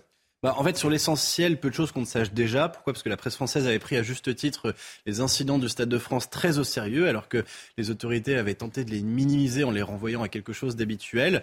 Et donc, on savait déjà, eh bien, d'abord que cet événement qui devait être une vitrine pour la France, euh, s'était finalement commu en un désastre euh, catastrophique. Euh, les supporters avaient cassé leur tirelire pour assister à un match prestigieux. Ils s'étaient retrouvés molestés par la maréchaussée française, dépouillés par la racaille et parfois même privés d'accès au stade, alors même qu'ils disposaient de billets valide. Donc ça, c'est pas nouveau et on le sait. Maintenant, ce que dit le rapport, c'est que tout s'est fait dans une précipitation qui n'avait pas lieu d'être. On se souvient, hein, au lendemain de euh, l'invasion euh, russe en Ukraine, Emmanuel Macron avait proposé que la finale qui devait se tenir à Saint-Pétersbourg se fasse donc à Saint-Denis, au Stade de France. Mais ce que disent euh, les experts du rapport, c'est que l'UEFA n'aurait pas dû recevoir comme pour argent comptant cette proposition. Ils auraient dû davantage évaluer la capacité de la France à assurer la sécurité du match. Ce qui s'est passé, en fait, c'est que les autorités françaises ont transmis à l'UEFA une étude sur la sécurité aux abords du stade qui était calquée en fait sur l'organisation de la finale la Coupe de France. Donc les autorités françaises ont peut-être pas vu qu'il y avait une spécificité pour un match de Ligue des Champions et qu'on n'était pas exactement sur le même dispositif ou sur les mêmes risques que pour un match de Coupe de France. Oui. Alors, ce que vous nous rappelez, euh, Paul, c'est que lors de son audition avec la ministre des Sports, Gérald Darmanin avait accusé, on s'en souvient, les, les fameux supporters anglais. Hein, voilà, les fameux supporters. Pour le dos large. Et effectivement, depuis cette défense déjà, quand même, somme toute assez fragile, euh, c'était donc fracassé sur le travail sérieux fait par de très nombreux euh, journalistes français, mais cette fois-ci, elle ne tient plus du tout. Ce que montre le rapport, c'est que les autorités françaises sont responsables du début à la fin. D'abord, ils ont mis en danger des milliers de supporters britanniques et espagnols qui étaient essentiellement pacifiques, c'est-à-dire qu'on a exagéré en amont, même les services de renseignement français ont exagéré, par exemple, euh, le taux de hooligans. Ce n'étaient pas des hooligans qui, pour l'essentiel, étaient présents euh, pour assister au stade. Et donc ces supporters ont été menacés d'écrasement à plusieurs reprises. Euh, il y a beaucoup de choses qui sont dites dans ce rapport sur euh, la technique de maintien de l'ordre aux abords du stade. Euh, ils ont été ensuite agressés par des bandes de délinquance que Gérald Darmanin a pendant très longtemps nié avant de finir par le reconnaître du bout des lèvres. Ils ont été aspergés de gaz lacrymogène par les forces de l'ordre. Donc ils étaient pris en tenaille avec les délinquants qui les dépouillaient d'un côté et les CRS qui leur fonçaient dessus avec les gaz lacrymogènes de l'autre.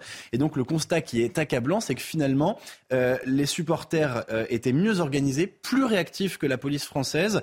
Et euh, ces fans eh bien, n'ont dû au final leur salut qu'à euh, une solidarité sans faille entre eux, à la communication qu'ils ont été capables d'établir entre eux, une forme de discipline que soulignent euh, ceux qui ont donc rendu ce rapport. Où sont passés les 30 à 40 000 supporters munis de faux billets que mentionnait le ministre de l'Intérieur bah, C'est toute la question. Parce qu'effectivement, à l'origine, ce que dit Gérald Darmanin, c'est que euh, les forces de l'ordre ont été dépassées par une fraude industrielle et massive, hein, je le cite, euh, de faux billets. Alors d'abord, cette fraude euh, est bien moins massive que ce qu'il avait dit. On a compté que un peu plus de 2000 faux billets qui ont été scannés par l'UEFA. Donc quand il parle de 30 000 à 40 000 supporters sans billets ou munis de faux billets, on ne sait pas d'où sort ce chiffre. En tous les cas, les enquêteurs n'ont trouvé aucune trace. Alors peut-être c'était un rapport qui date du mois de mars qui disait que la fraude pouvait atteindre jusqu'à ce niveau-là. Mais du coup, euh, Gérald Darmanin confond ses fantasmes avec la réalité. Euh, c'est ainsi que commencent les mensonges d'État. Merci Paul Sugy. Vous trouvez en clair qu'on a enterré un petit peu vite ce rapport euh, qui, a été publié hier On en a parlé hier matin dans la matinale. Hein. Voilà. Et ce qui est, ce qui est sûr effectivement, c'est que les éléments de défense du ministre sont fracassés là-dessus. Aujourd'hui, c'est vrai qu'on n'est plus tout à fait dans cette séquence, mais elle reste scandaleuse à tous les niveaux. Paul Sugy dans la matinale. Merci Paul. 8h15, soyez là. Laurence Ferrari recevra Jérôme Fourquet, le politologue Jérôme Fourquet, interrogé par Laurence Ferrari. Allez, on part au théâtre avec Chloé Ronchin. Bonjour Chloé. Bonjour Romain. De cnews.fr. Vous nous emmenez au théâtre. Où est-ce que vous nous emmenez? Au théâtre des nouveautés. En effet, Romain, plus précisément, je vous emmène au théâtre des nouveautés à Paris. Ce matin, je voulais, parler, je voulais vous parler de la toute première pièce de Michel Leb. Elle s'appelle Les Pigeons. Et pour l'occasion, Michel Leb s'est aussi offert l'un des deux grands rôles de sa pièce.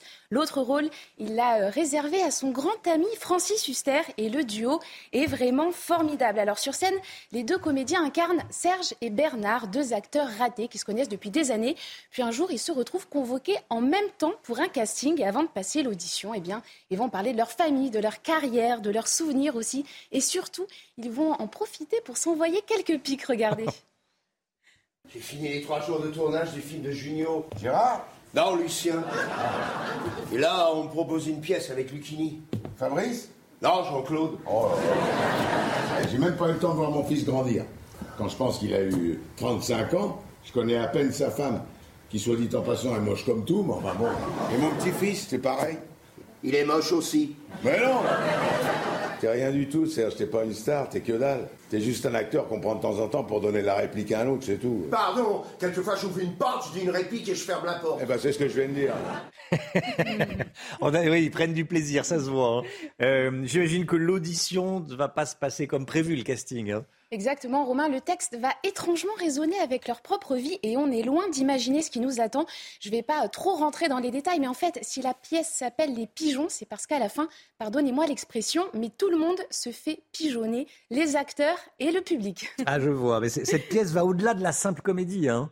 Tout à fait. En fait, elle nous invite à réfléchir au métier euh, d'acteur. Elle nous parle de la jalousie entre comédiens, de la difficulté de trouver un rôle, mais aussi de la peur permanente de tomber dans l'oubli. Car si les personnages restent, les acteurs, eux, peuvent à tout moment être évincés. Et la fin de la pièce est particulièrement touchante. J'ajoute qu'au milieu de Francis Huster et Michel Leb, vous retrouverez également Philippe Vieux et Chloé Lambert. Voilà.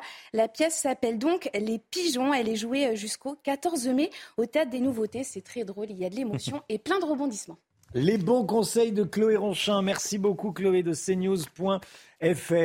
Restez bien avec nous. Dans un instant, le journal de 8 heures. Le coup de théâtre et la grosse claque prise par le gouvernement cette nuit à l'Assemblée nationale. On va tout vous raconter, tout vous montrer. C'était chaud. Les coulisses, c'était chaud euh, à l'Assemblée, dans l'hémicycle. On va en parler avec euh, Gauthier Lebret. A tout de suite, euh, juste après la météo, le temps, Alexandra Blanc. La météo avec Groupe Verlaine. Installation photovoltaïque pour réduire vos factures d'électricité. Groupe Verlaine, connectons nos énergies.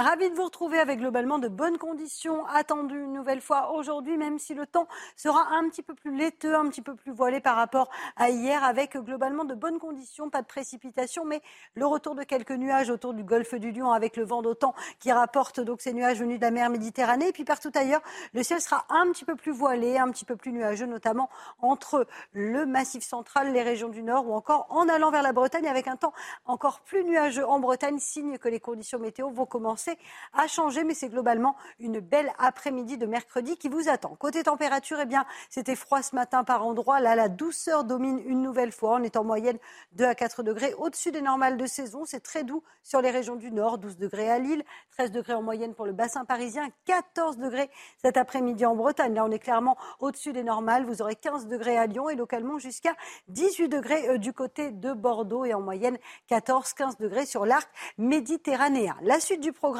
eh bien demain, changement de temps. Alors la bonne nouvelle, c'est que la pollution euh, du coup sera un petit peu moins importante. On va retrouver un flux euh, d'ouest et donc conséquence, arrivée d'une perturbation qui aura quand même du mal à se faire une place, mais qui donnera un temps assez nuageux près des côtes de la Manche ou encore sur le nord, avec localement quelques averses. Plus vous irez vers le sud, plus vous aurez du grand beau temps. Côté température, eh bien pas de changement. La douceur va dominer au nord comme au sud.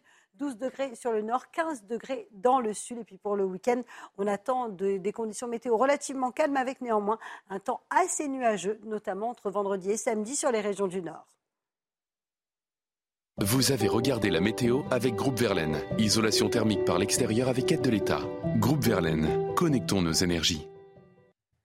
C'est News, il est 8h, bienvenue à tous. Merci d'être avec nous sur CNews à la une ce matin. Cette claque pour le gouvernement cette nuit à l'Assemblée nationale. L'article 2 sur l'index senior dans le projet de réforme des retraites a été rejeté par l'opposition. La NUPES, le RN et 38 députés républicains ont voté ensemble contre cet amendement. On va y revenir avec Gauthier Lebret. Les excuses inaudibles de Pierre Palmade. La famille des victimes attend que le comédien chauffard soit placé en garde à vue. Un immeuble squatté par des dizaines de drogués à Marseille, c'est le cauchemar que vivent les habitants de cet immeuble. On est allé sur place, vous allez voir, vous le voyez déjà à l'écran, c'est inquiétant et c'est dangereux. Et puis la claque, autre claque pour le Paris Saint-Germain, battu 1-0 au Parc des Princes par le Bayern. La qualification pour les quarts de finale en Ligue des Champions est compromise pour le PSG. Gros coup dur pour le gouvernement cette nuit. Après trois jours de débat, l'article 2 sur l'index senior a été rejeté hier soir à l'Assemblée nationale. C'est une mesure phare du projet de réforme des retraites. Il devait améliorer l'emploi des salariés âgés, l'emploi des seniors. Une claque pour l'exécutif, donc, qui a provoqué la joie des députés de la NUPES à l'annonce des résultats du vote. Ils se sont mis à chanter et à applaudir, provoquant la colère de Yael Braun-Pivet. Regardez. Non, non, non, s'il vous plaît. Mes chers collègues. Non, non, non, vous vous croyez où? Non, mais c'est incroyable. Non, non. Votre attitude est inacceptable. Donc on passe maintenant aux amendements après l'article 2. Et nous avons des amendements pouvant être soumis à une discussion commune. Des amendements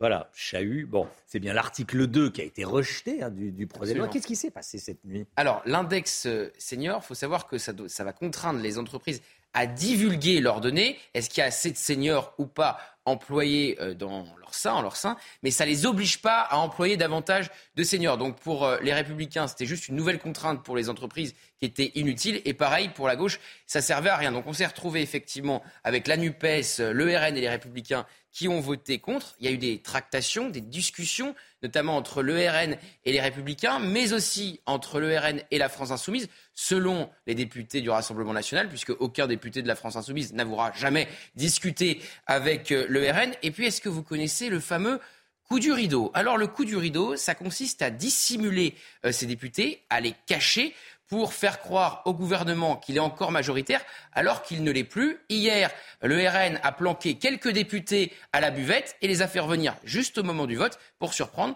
le gouvernement. Il faut dire aussi qu'il manquait 50, à peu près une cinquantaine de députés de la majorité pour voter cet amendement, cet article plutôt. Voilà, il est connu, hein, le coup du rideau, mais bon, ça, ça fonctionne toujours. Voilà, ça fonctionne toujours. ils sont cachés derrière le rideau. Bon, comment réagit le gouvernement à cet échec? Bah, pas très bien, évidemment. Olivier Dussopt euh, a tweeté et regardez son tweet. C'est très intéressant parce qu'il cible la NUPES et le FN. Alors, il appelle encore le Rassemblement national le FN, mais il ne parle pas des Républicains. Alors que tous les Républicains qui étaient présents hier dans l'hémicycle ont soit voté contre, soit se sont abstenus. Pourquoi? Parce qu'il ne faut pas fâcher les alliés de demain qui pourraient voter le fameux article 7 qui prévoit de décaler l'âge légal de 62 à 64 ans. Alors, pour voter euh, cet article, je vous rappelle qu'il reste à peine euh, trois jours, puisqu'après, euh, ça part au Sénat. Il faut que la France Insoumise et la NUPES retirent quasiment l'ensemble de leurs amendements. C'est ce que leur demande Marine Le Pen dans son tweet que vous allez voir. la présidente du groupe RN à l'Assemblée se met même à se, ouais, elle se met à rêver, eh bien que à nouveau il y ait une coalition de l'ensemble des groupes d'opposition pour voter contre cet article 7. Mais là, pour le coup, les républicains devraient voter avec le gouvernement s'il y a vote, et c'est absolument pas certain. et quoi qu'il arrive, les débats s'arrêtent à vendredi, euh, vendredi à minuit. Exactement, pour hmm. partir au Sénat, ça reviendra ensuite à l'Assemblée. 38 députés, les républicains, ont donc voté contre l'index senior. Malgré le geste d'Elisabeth Borne dans l'après-midi, la Première ministre avait annoncé hier après-midi que les carrières longues n'aurait pas à cotiser plus de 43 annuités. C'était un point de tension avec les républicains. Oui, puisque dans le projet initial, certains euh, salariés ayant commencé à travailler avant 21 ans pouvaient se retrouver à cotiser 44 ans, ce qui avait, ce qui avait été euh, considéré comme injuste par de nombreux Français. La famille des victimes de l'accident impliquant Pierre Palmade est insensible aux excuses euh, du comédien. Hier, Pierre Palmade a formulé des, excuses via un communiqué. Euh, publié par sa sœur. Pierre Palmade qui s'est dit prêt à assumer les conséquences de ses actes. Bon, je le rappelle, ont fait trois blessés graves. Et la famille des victimes espère surtout que Pierre Palmade sera euh, rapidement placé en garde à vue et que sa notoriété n'influencera pas l'enquête. Écoutez leur avocat, il était l'invité de Cyril Hanouna dans TPMP hier soir. Et euh, évidemment, leur crainte aujourd'hui, c'est que la notoriété de M. Palmade biaise euh, le, traitement médiatique ou biaise le traitement judiciaire. Je les ai évidemment rassurés sur ce point. Ça ne va pas être le contraire plutôt? Bah, Alors je ne sais pas si c'est le contraire. En tout état de cause, ce qui est sûr, c'est que euh, nul n'est au-dessus de la loi ah, ça. et ah que du côté euh, des partis civils et l'avocat que je suis sera très attentif au traitement qui, sera, qui sera accordé à, à ce monsieur et en faisant en sorte que la loi soit appliquée, strictement appliquée. Il pourrait payer des milliards, ça ne rachètera pas ce bébé qui est perdu. Et j'ai eu la maman, la future maman, euh, celle qui allait être la future maman euh, au téléphone, elle, vous pourriez lui proposer euh, le, soleil dans la main gauche et la lune dans la main droite, ça rachèterait en rien ah son enfant. Elle, c'était le fruit d'une belle union. Il faut voir ce couple, ce, ce, mari, ce père d'une dignité incroyable. Et aujourd'hui, ils ont tout perdu, ils sont effondrés. Quel drame, quel drame. Trois blessés graves, dont une femme qui a, qui a perdu son, son bébé. Le cauchemar. Le cauchemar à présent à Marseille, cauchemar de propriétaires et de locataires d'un immeuble à Marseille. Vous allez voir, la majorité des logements est squattée par des dealers et des sans-papiers.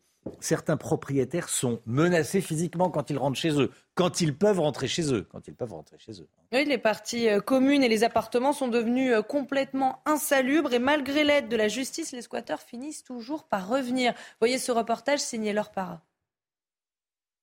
Plus des deux tiers des appartements de cet immeuble marseillais sont squattés. Tanguy, propriétaire de studio, a réussi deux fois à faire expulser les occupants illégaux. Il a rénové, reloué, mais le scénario s'est reproduit. Mon, locataire en est rentré chez lui, il n'avait plus accès à son appartement. Il y avait quatre hommes qui étaient chez lui. Ils ont jeté toutes ses affaires. Mon locataire, aujourd'hui, il est encore SDF. Il n'a plus rien. Et on me demande de le reloger à mes frais. Le Gyptis est un point de deal connu à Marseille, théâtre de règlement de compte. Le dernier, en septembre, au 9e étage, un homme a été abattu par arme à feu. Depuis, le locataire de Michel a décidé de partir. Il m'a dit, monsieur, je vous rends les clés, je peux plus, je peux plus vivre. Ça crie la nuit, ça, se bat, il y a des coups de couteau, il y a, des coups d'armes à feu, c'est devenu une zone, un endroit. Le lien entre les dealers et les squatteurs ne fait aucun doute pour l'avocate d'un propriétaire. C'est une prise de possession totale de cet immeuble. Aujourd'hui, le propriétaire ne peut plus accéder, ne peut plus rentrer. C'est-à-dire qu'il a été repéré, il a même demandé de ne plus venir. Donc il a peur. Peur malgré les interventions des forces de l'ordre. 17 vacations de CRS déployées pour sécuriser la zone. Des descentes quasi quotidiennes des policiers pour démanteler le point stup, selon la préfète de police. Voilà, c'est fou. Hein. C'est euh, l'impuissance euh, de l'État. Vous étiez peut-être là avec nous à, 7h15. On était avec l'avocate d'un des, des propriétaires qui a déjà dépensé 36 000 euros de, travaux de réfection de ces deux de ces deux studios. C'est l'impuissance de l'État à, régler certains problèmes. C'est quand même pas compliqué. Paul Sugy, euh, enfin c'est pas compliqué. C'est certainement plus simple que c'est certainement plus compliqué que ce qu'on que ce qu'on imagine. Mais quand on voit une telle situation, on a envie de dire la police arrive, elle vide tout le monde, elle enlève tous les, occupants sans titre, elle les, expulse, et puis, euh, les, propriétaires mettent une porte blindée en bas. Oui. Non, mais à Marseille, c'est un problème effectivement qui est structurel. C'est aussi un problème de manque de renouvellement des logements. C'est-à-dire qu'on s'est aussi retrouvé avec des situations, si vous voulez, de corruption à tous les niveaux. On n'a pas été capable de créer en nombre suffisant des logements salubres. Et effectivement, la difficulté que vous citez très bien, c'est qu'une fois qu'on les a enlevés, bah, ils vont aller se mettre ailleurs. Et à chaque fois, c'est un problème qui se euh, reproduit en permanence. Allez, le sport avec une douloureuse défaite pour le Paris Saint-Germain en Ligue des Champions. Le Bayern s'est imposé 1-0 hier soir au Parc des Princes en huitième de finale Allez, Hein. Petite mine pour les, Parisiens. Oui, Kingsley Coman a inscrit un but à la 53e minute. Les Parisiens n'ont pas réussi à reprendre le dessus malgré le retour de Kylian Mbappé. S'ils veulent se qualifier pour l'écart, ils devront prendre leur revanche à Munich le 8 mars prochain. Mais Kylian Mbappé reste confiant pour le match retour. Écoutez. Je pense qu'il faut retenir toujours la fin. C'est qu'on a des avantages, mais qu'on a vu qu'on est capable de, les mettre en difficulté. Maintenant, il faut que tous nos joueurs ils en bonne santé et on va aller là-bas pour gagner chez eux et se qualifier. Et on a vu que quand on a, notre équipe et on est capable de jouer vers l'avant, jouer à football offensif, eh ben, ils ne sont, pas, sont pas à l'aise, donc on va aller là-bas pour gagner et se qualifier. Passer vite à autre chose, garder ce qu'il y a de positif et, et aller là-bas vraiment pour se qualifier parce que avec ce que j'ai vu, il y a de la place. Allez, le huitième de finale retour le 8 mars prochain. Bon, on va suivre. 8h09, restez bien avec nous. Dans un instant, Laurence Ferrari reçoit Jérôme Fourquet, le politologue Jérôme Fourquet, interrogé par Laurence. A tout de suite. Rendez-vous avec Pascal Pro dans l'heure des pros, du lundi au vendredi de 9h à 10h30.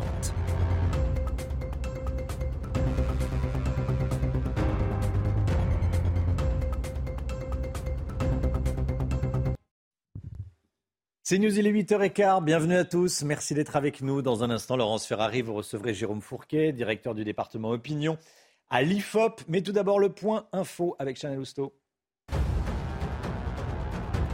Le bilan continue de s'alourdir en Turquie et en Syrie. On recense près de 40 000 morts après les violents séismes du 6 février dernier. Sur place, les secouristes se démènent.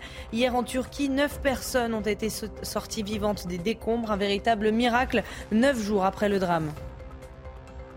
D'autres restes de corps humains ont été retrouvés dans le parc des Buttes-Chaumont à Paris. L'identification de la victime est en cours. On sait juste pour le moment qu'il s'agit d'une femme. Les parties de corps retrouvées vont maintenant être autopsiées et une enquête a été ouverte pour assassinat.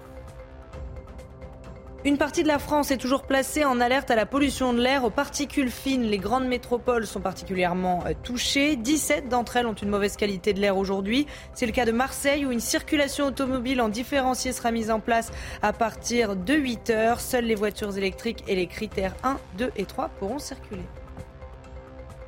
Laurence, vous recevez ce matin Jérôme Fourquet. Bonjour Jérôme Fourquet. Bonjour. Bienvenue dans la matinale de CNews. Les opposants à la réforme des retraites vont se mobiliser demain pour la cinquième fois en deux mois avec des perturbations assez euh, limitées dans les transports. On voit que euh, les syndicats essaient de garder le soutien populaire des Français. Est-ce que c'est une ligne de crête qu'ils pourront tenir longtemps puisqu'ils appellent déjà au blocage?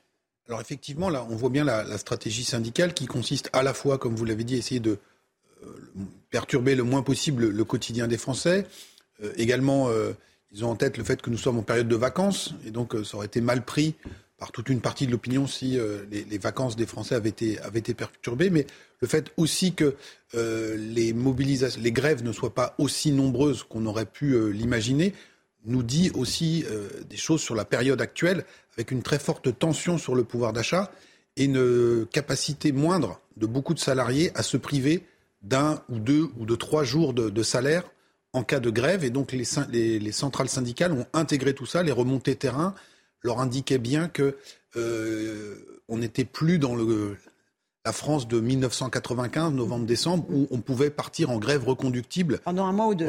ou même pendant deux ou, trois semaines. Et donc la stratégie qui est adoptée, c'est celle de euh, gagner le soutien de l'opinion par des manifestations le samedi, qui permettent à des salariés de venir rejoindre les cortèges sans poser une jour de grève et aussi de s'appuyer sur les, enquêtes d'opinion qui inlassablement montrent une opposition massive à ce projet de réforme. Et qui ne baisse pas cette opposition euh, au texte. Vous notez une grande stabilité dans l'opinion des Français vis-à-vis de cette réforme. Oui, alors on pourrait même dire que cette stabilité, elle prévalait déjà avant le, lancement du débat, puisque ça fait des années maintenant que euh, les Français affichent de manière régulière leur opposition massive à la perspective d'un recul de l'âge de départ à la retraite. Et même les, dernières enquêtes même montrent un renforcement de la détermination des opposants. Il y a une majorité qui souhaite qu'on durcisse, entre guillemets, le, mouvement et que ces organisations syndicales ne lâchent rien. Donc c'est pour ça que euh, Frédéric Souillot, par exemple, le, secrétaire général de FO, qui était sur CNews hier soir, disait il faut euh, aller au blocage. Il faut aller au blocage mais pas dans la capitale, à Albi. C'est ça qui est très intéressant. La France périphérique, elle est très mobilisée contre cette réforme. Oui, alors on, voit, on a des, taux de, des taux de mobilisation qui sont très forts dans ce qu'on pourrait appeler la France des préfectures et des sous-préfectures. Et donc, comme on calcule ça, bien, de manière un peu empirique, sur les, chiffres qui sont donnés par la préfecture, et puis on regarde, on rapporte ça à la population euh, du bassin d'emploi, et on voit qu'effectivement, proportionnellement, beaucoup de ces villes moyennes ou petites villes ont affiché des cortèges qui étaient plus fournis en proportion que ceux des grandes métropoles. Alors ça renvoie à plusieurs choses. D'abord, ça nous dit la profondeur de ce mouvement et donc la, réalité de, cette opposition. Et puis ça montre également les caractéristiques sociologiques de ces territoires avec une présence souvent importante de la fonction publique. Souvent dans ces villes, l'hôpital est devenu le principal employeur. On sait qu'il y a un niveau de syndicalisation qui est plus fort dans, dans cette fonction publique. Et puis aussi, c'est aussi dans ces villes qu'on a bon nombre de salariés qui ont commencé à travailler tôt qui n'ont pas fait d'études longues, qui ne sont pas partis dans les capitales régionales poursuivre leurs études, qui n'y sont pas restés du coup, et qui sont restés dans leur euh, lieu de naissance et qui exercent dans les transports, dans le bâtiment, euh, dans la restauration, des, métiers qui sont euh, parfois physiques, parfois pénibles. Et donc, le fait qu'on parle d'un recul de l'âge de la retraite leur parle d'autant plus. Donc, c'est toute cette France. Il faut aussi ajouter, c'est aussi une France des premières et des deuxièmes lignes. Mhm qui ont le sentiment de n'avoir pas été payés en retour pour les efforts qu'ils ont fournis pendant la, pendant la pandémie. Je pense notamment euh, aux personnes dans les EHPAD, aux, aides-soignantes, euh, encore une fois, aux salariés de la logistique, du transport, du commerce, les caissières, qui euh, avaient été mis quelque part sur un piédestal pendant le Covid et qui aujourd'hui considèrent que la seule récompense ou la seule réponse qu'on leur a adressée pour ces efforts, c'est deux ans de plus à faire euh, sur leur, leur carrière. C'est une réforme qui est jugée injuste par les Français. à chaque fois qu'on soulève un point précis, la pension minimum à 1200 euros brut. Ah ben non, c'est pas pour tout le monde, comme on nous l'avait dit. Euh, les carrières longues, la pénibilité. On s'aperçoit qu'il y a des lièvres, en fait, sur pratiquement tous les points de cette réforme. Si elle passe au forceps, au Parlement, elle laissera des, traces dans l'opinion publique. Oui, oui, on peut le, on peut le penser. Hein. Comme on l'a dit, même avant cette, euh, ce débat, il y avait déjà une opposition euh, très majoritaire.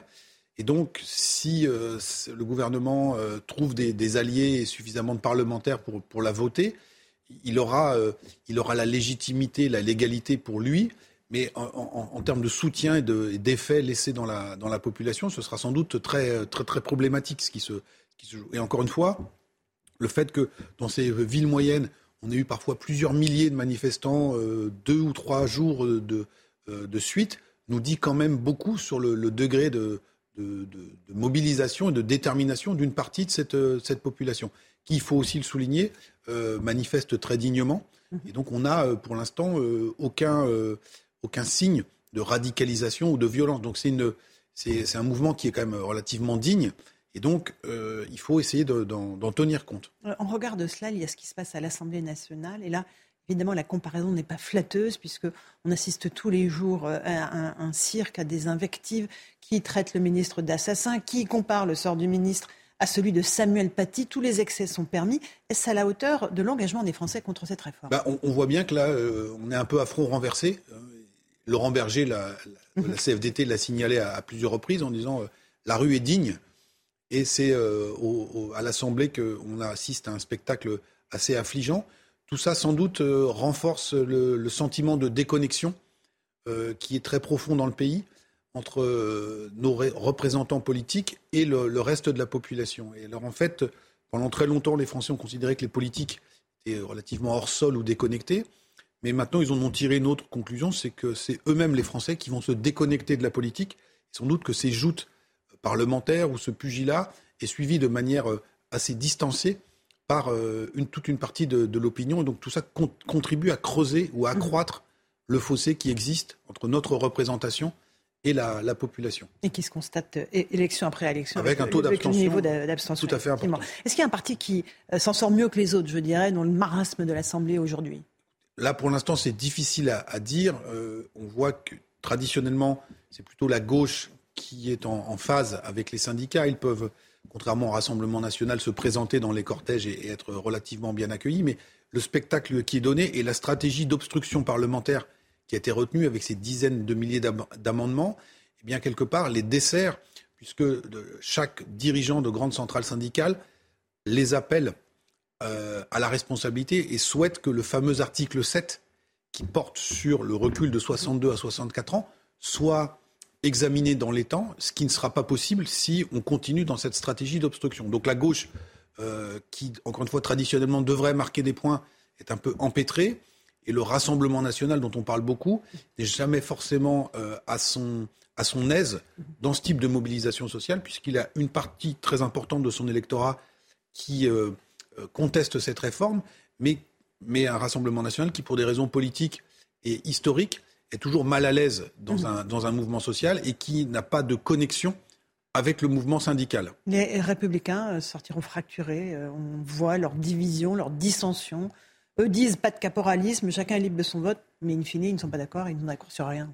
Voilà, et, puis euh, on ressort, vos confrères, euh, à, juste titre, ressortent toutes les déclarations. Alors là, pour le coup, depuis dix ans, de tous les leaders républicains qui euh, insistaient sur la nécessité de reculer l'âge de départ à la retraite à 65 ans. Donc maintenant, on peut contester la brutalité, la méthode ou autre, mais on voit bien qu'ils sont dans un piège infernal, c'est-à-dire soit la cohérence avec leur ligne historique, mais dans ce, cas, dans ce cas, ça veut dire s'aligner sur l'agenda macroniste, soit marquer sa différence vis-à-vis des macronistes, quitte à se renier historiquement. Donc c'est un piège assez redoutable pour eux et manifestement, ils n'arrivent pas à s'en sortir. Euh, on va parler aussi de la valeur travail parce que ce qui sous-tend ce qui se passe en ce moment, c'est notre rapport au travail. Il a fondamentalement changé. euh, pour nous, les Français euh, À la faveur de quoi? De la pandémie? Les Français ont repensé leur rapport au travail? Alors effectivement, en fait, ce qu'on voit en creux, c'est que derrière cette opposition à la réforme des retraites, il y a un énorme sujet qui est celui du rapport des Français au travail. Euh, ce, vous avez raison, ce rapport a évolué au fil du temps et cette évolution s'est accélérée avec le Covid. Je vais vous donner quelques chiffres. En 1990, 60% des Français disaient le travail c'est très important dans ma vie. On a reposé à l'IFOP la question euh, cette année, on est tombé à 21%. Donc on a perdu quasiment 40 points en une génération. Dans le même temps, les loisirs sont passés sur la, la modalité de réponse très importante de 25 à 41. Il y avait un rapport de 1 à 2 au début des années 90 et maintenant les loisirs sont jugés comme plus importants que le travail dans la vie des Français. Alors comment ça s'explique? À la fois mécaniquement par le fait qu'on passe moins de temps au travail, il y a eu les 35 heures qui sont passées par là, euh, la réduction historique du, du, temps de travail, donc les Français constatent que le travail est moins central. Parallèlement, ce temps libéré, il a été occupé par l'essor de la société des loisirs, avec euh, euh les, les, RTT, les, les longs week-ends, euh, les activités récréatives, les parcs de loisirs, etc., etc., euh, les abonnements divers et variés, les PlayStation. On a la moitié des Français qui sont équipés en console de jeu, par exemple. donc il y a cette société de loisirs qui s'est considérablement renforcée dans l'espace laissé vacant par la réduction du temps de travail. Et en même temps, il faut regarder les choses en face. Une dégradation sans doute de la vie au travail de nos concitoyens. La perte de sens, c'est ça, Alors, au travail. On a à la fois euh, une question de perte de sens, avec par exemple euh, des, une financiarisation de secteurs entiers de l'économie où l'objectif euh, doit être rempli à trois mois, qu'il n'y ait plus de vision de long terme. Autre élément qui contribue à alimenter cette perte de sens, une forme de bureaucratisation des choses avec des normes, des process. C'est très flagrant, par exemple, dans, dans l'hôpital ou au moment du Ségur de la santé, en sortie de Covid beaucoup d'infirmières nous disaient en fait, moi je me suis engagé par vocation dans ce métier pour soigner les gens. Je passe la moitié de mon temps à remplir des tableaux Excel. Donc c'est pas ça qui euh, donne le sens de, à mon travail. Et puis vous avez également des générations qui ont vu leurs parents travailler, donner beaucoup à leur, à leur employeur, et puis être remerciés par des plans en pré-retraite, par des vagues de licenciements, euh, arriver à 50 ou 55 ans. Ce qui se pose aussi, donc, du coup, c'est la question du regard qu'on porte sur, les seniors, les en, seniors entreprise. en entreprise. Et euh, on voit bien que le gouvernement a. Et on est senior à 55 ans. Hein. Ben, comme on partait à 62, euh, même à 50 ans, on est senior. Et donc c'est tout ça qu'il faut, euh, qu'il faut repenser.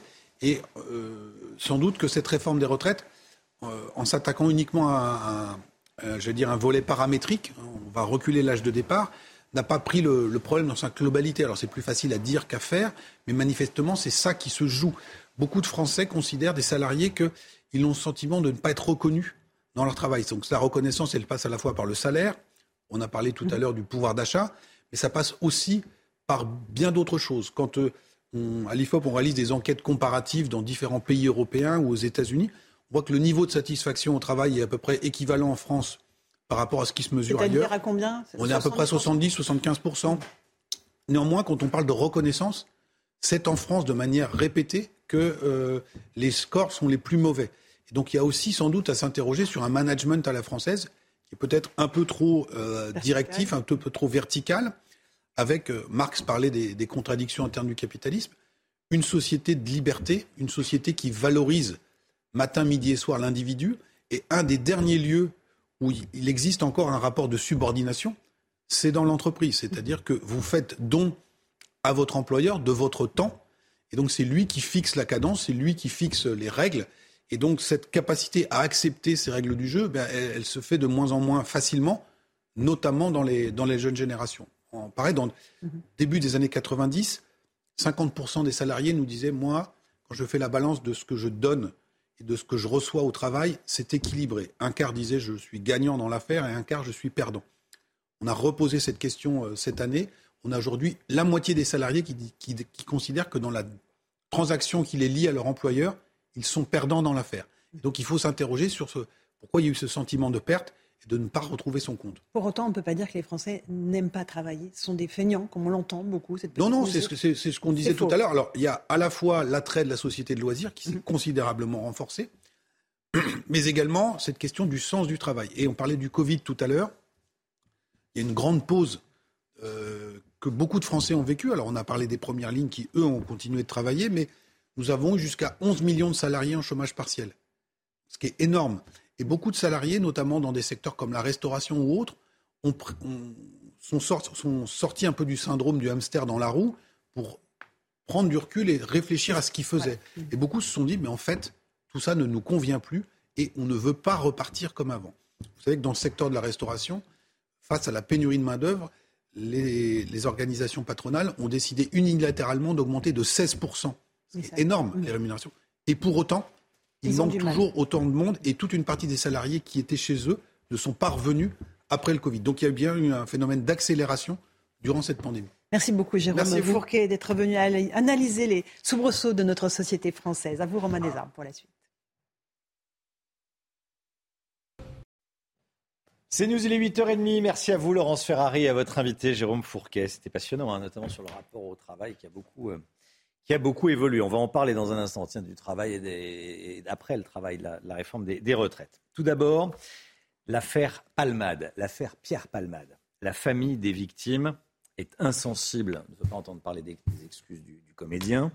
Elle espère surtout qu'il sera rapidement entendu par les enquêteurs et placé en garde à vue. Hier, en effet, Pierre Palmade a formulé des excuses via un communiqué, hein, Chana. Oui, il s'est dit prêt à assumer les conséquences de ces actes qui, je le rappelle, ont fait trois blessés graves, dont une femme enceinte qui a perdu son bébé. Vincent Fandège. C'est par sa sœur que Pierre Palmade prend la parole. Il présente ses excuses aux victimes de l'accident. Il assumera toutes les conséquences de ces actes avec la conscience terrible qu'il ne pourra jamais réparer le mal qu'il a fait. Aussi vain que cela puisse paraître, Pierre leur demande pardon du plus profond de son âme. L'avocat des victimes a de son côté porté la parole de ses clients. Il souhaite que le comédien réponde de ses actes devant la justice. pour le dire de façon très claire, ils sont insensibles à ces excuses qui ont été formulées aujourd'hui. Les dommages directs et les dommages collatéraux sont sans fin. Et ce qu'attend la famille aujourd'hui, pour le dire euh, très concrètement et très clairement, elle attend évidemment que M. Palmade soit placé en garde à vue le plus rapidement possible. Elle attend qu'il soit déféré devant un magistrat instructeur, que justice soit faite. Deux des personnes blessées, le conducteur et son fils âgé de 6 ans, sont toujours hospitalisés en réanimation. La passagère, qui a perdu son bébé de 6 mois dans l'accident, est dévastée selon son avocat et souhaite se reconstruire dans l'anonymat. Alors vous venez de l'entendre, hein, le conducteur et son fils étaient toujours en réanimation hier soir et la femme enceinte qui a perdu son bébé pendant l'accident est dévasté. Comment est-ce que ça pourrait être euh, autrement? Écoutez l'avocat de la famille des victimes. Il était l'invité de Cyril Hanouna hier soir dans TPMP sur C8. Bah, la maman, elle est dévastée euh, physiquement d'abord. Elle est dévastée physiquement, elle a perdu euh, son bébé. Encore une fois, elle s'attendait à, euh, dans les prochaines semaines, mettre au monde euh, sa petite fille qu'elle chérit plus que tout, qu'elle aime plus que tout, avec son compagnon, son mari. C'était vraiment, il faut imaginer, un petit foyer d'amour, un petit cocon d'amour. C'était leur premier enfant, leur première fille. Ils étaient en train d'acheter les vêtements, les jouets, préparer la venue de cet enfant. Et là, dans les prochaines heures, ils vont être confrontés à une autopsie. Autant vous dire que c'est extrêmement difficile. Mais en plus de ça, elle est dévastée d'un point de vue physique, puisqu'elle a des vertèbres abîmées, euh, une euh, entorse de cou, des côtes fêlées. Enfin, elle est dans un état euh, pitoyable et désastreux physiquement. Et puis, pour les autres, c'est encore pire, parce que le conducteur, il a été broyé entre le volant et, et, le fauteuil. Et le gamin à l'arrière, qui a 6 ans, qui est le fils du conducteur, il est, d'après les dires de sa mère, complètement défiguré. L'autre euh, grosse actualité, elle est politique. C'était hier soir. Grosse claque donnée par l'opposition au gouvernement dans l'hémicycle. Après trois jours de débat, l'article 2 du projet de loi de réforme des retraites sur l'index senior a été rejeté à l'Assemblée nationale.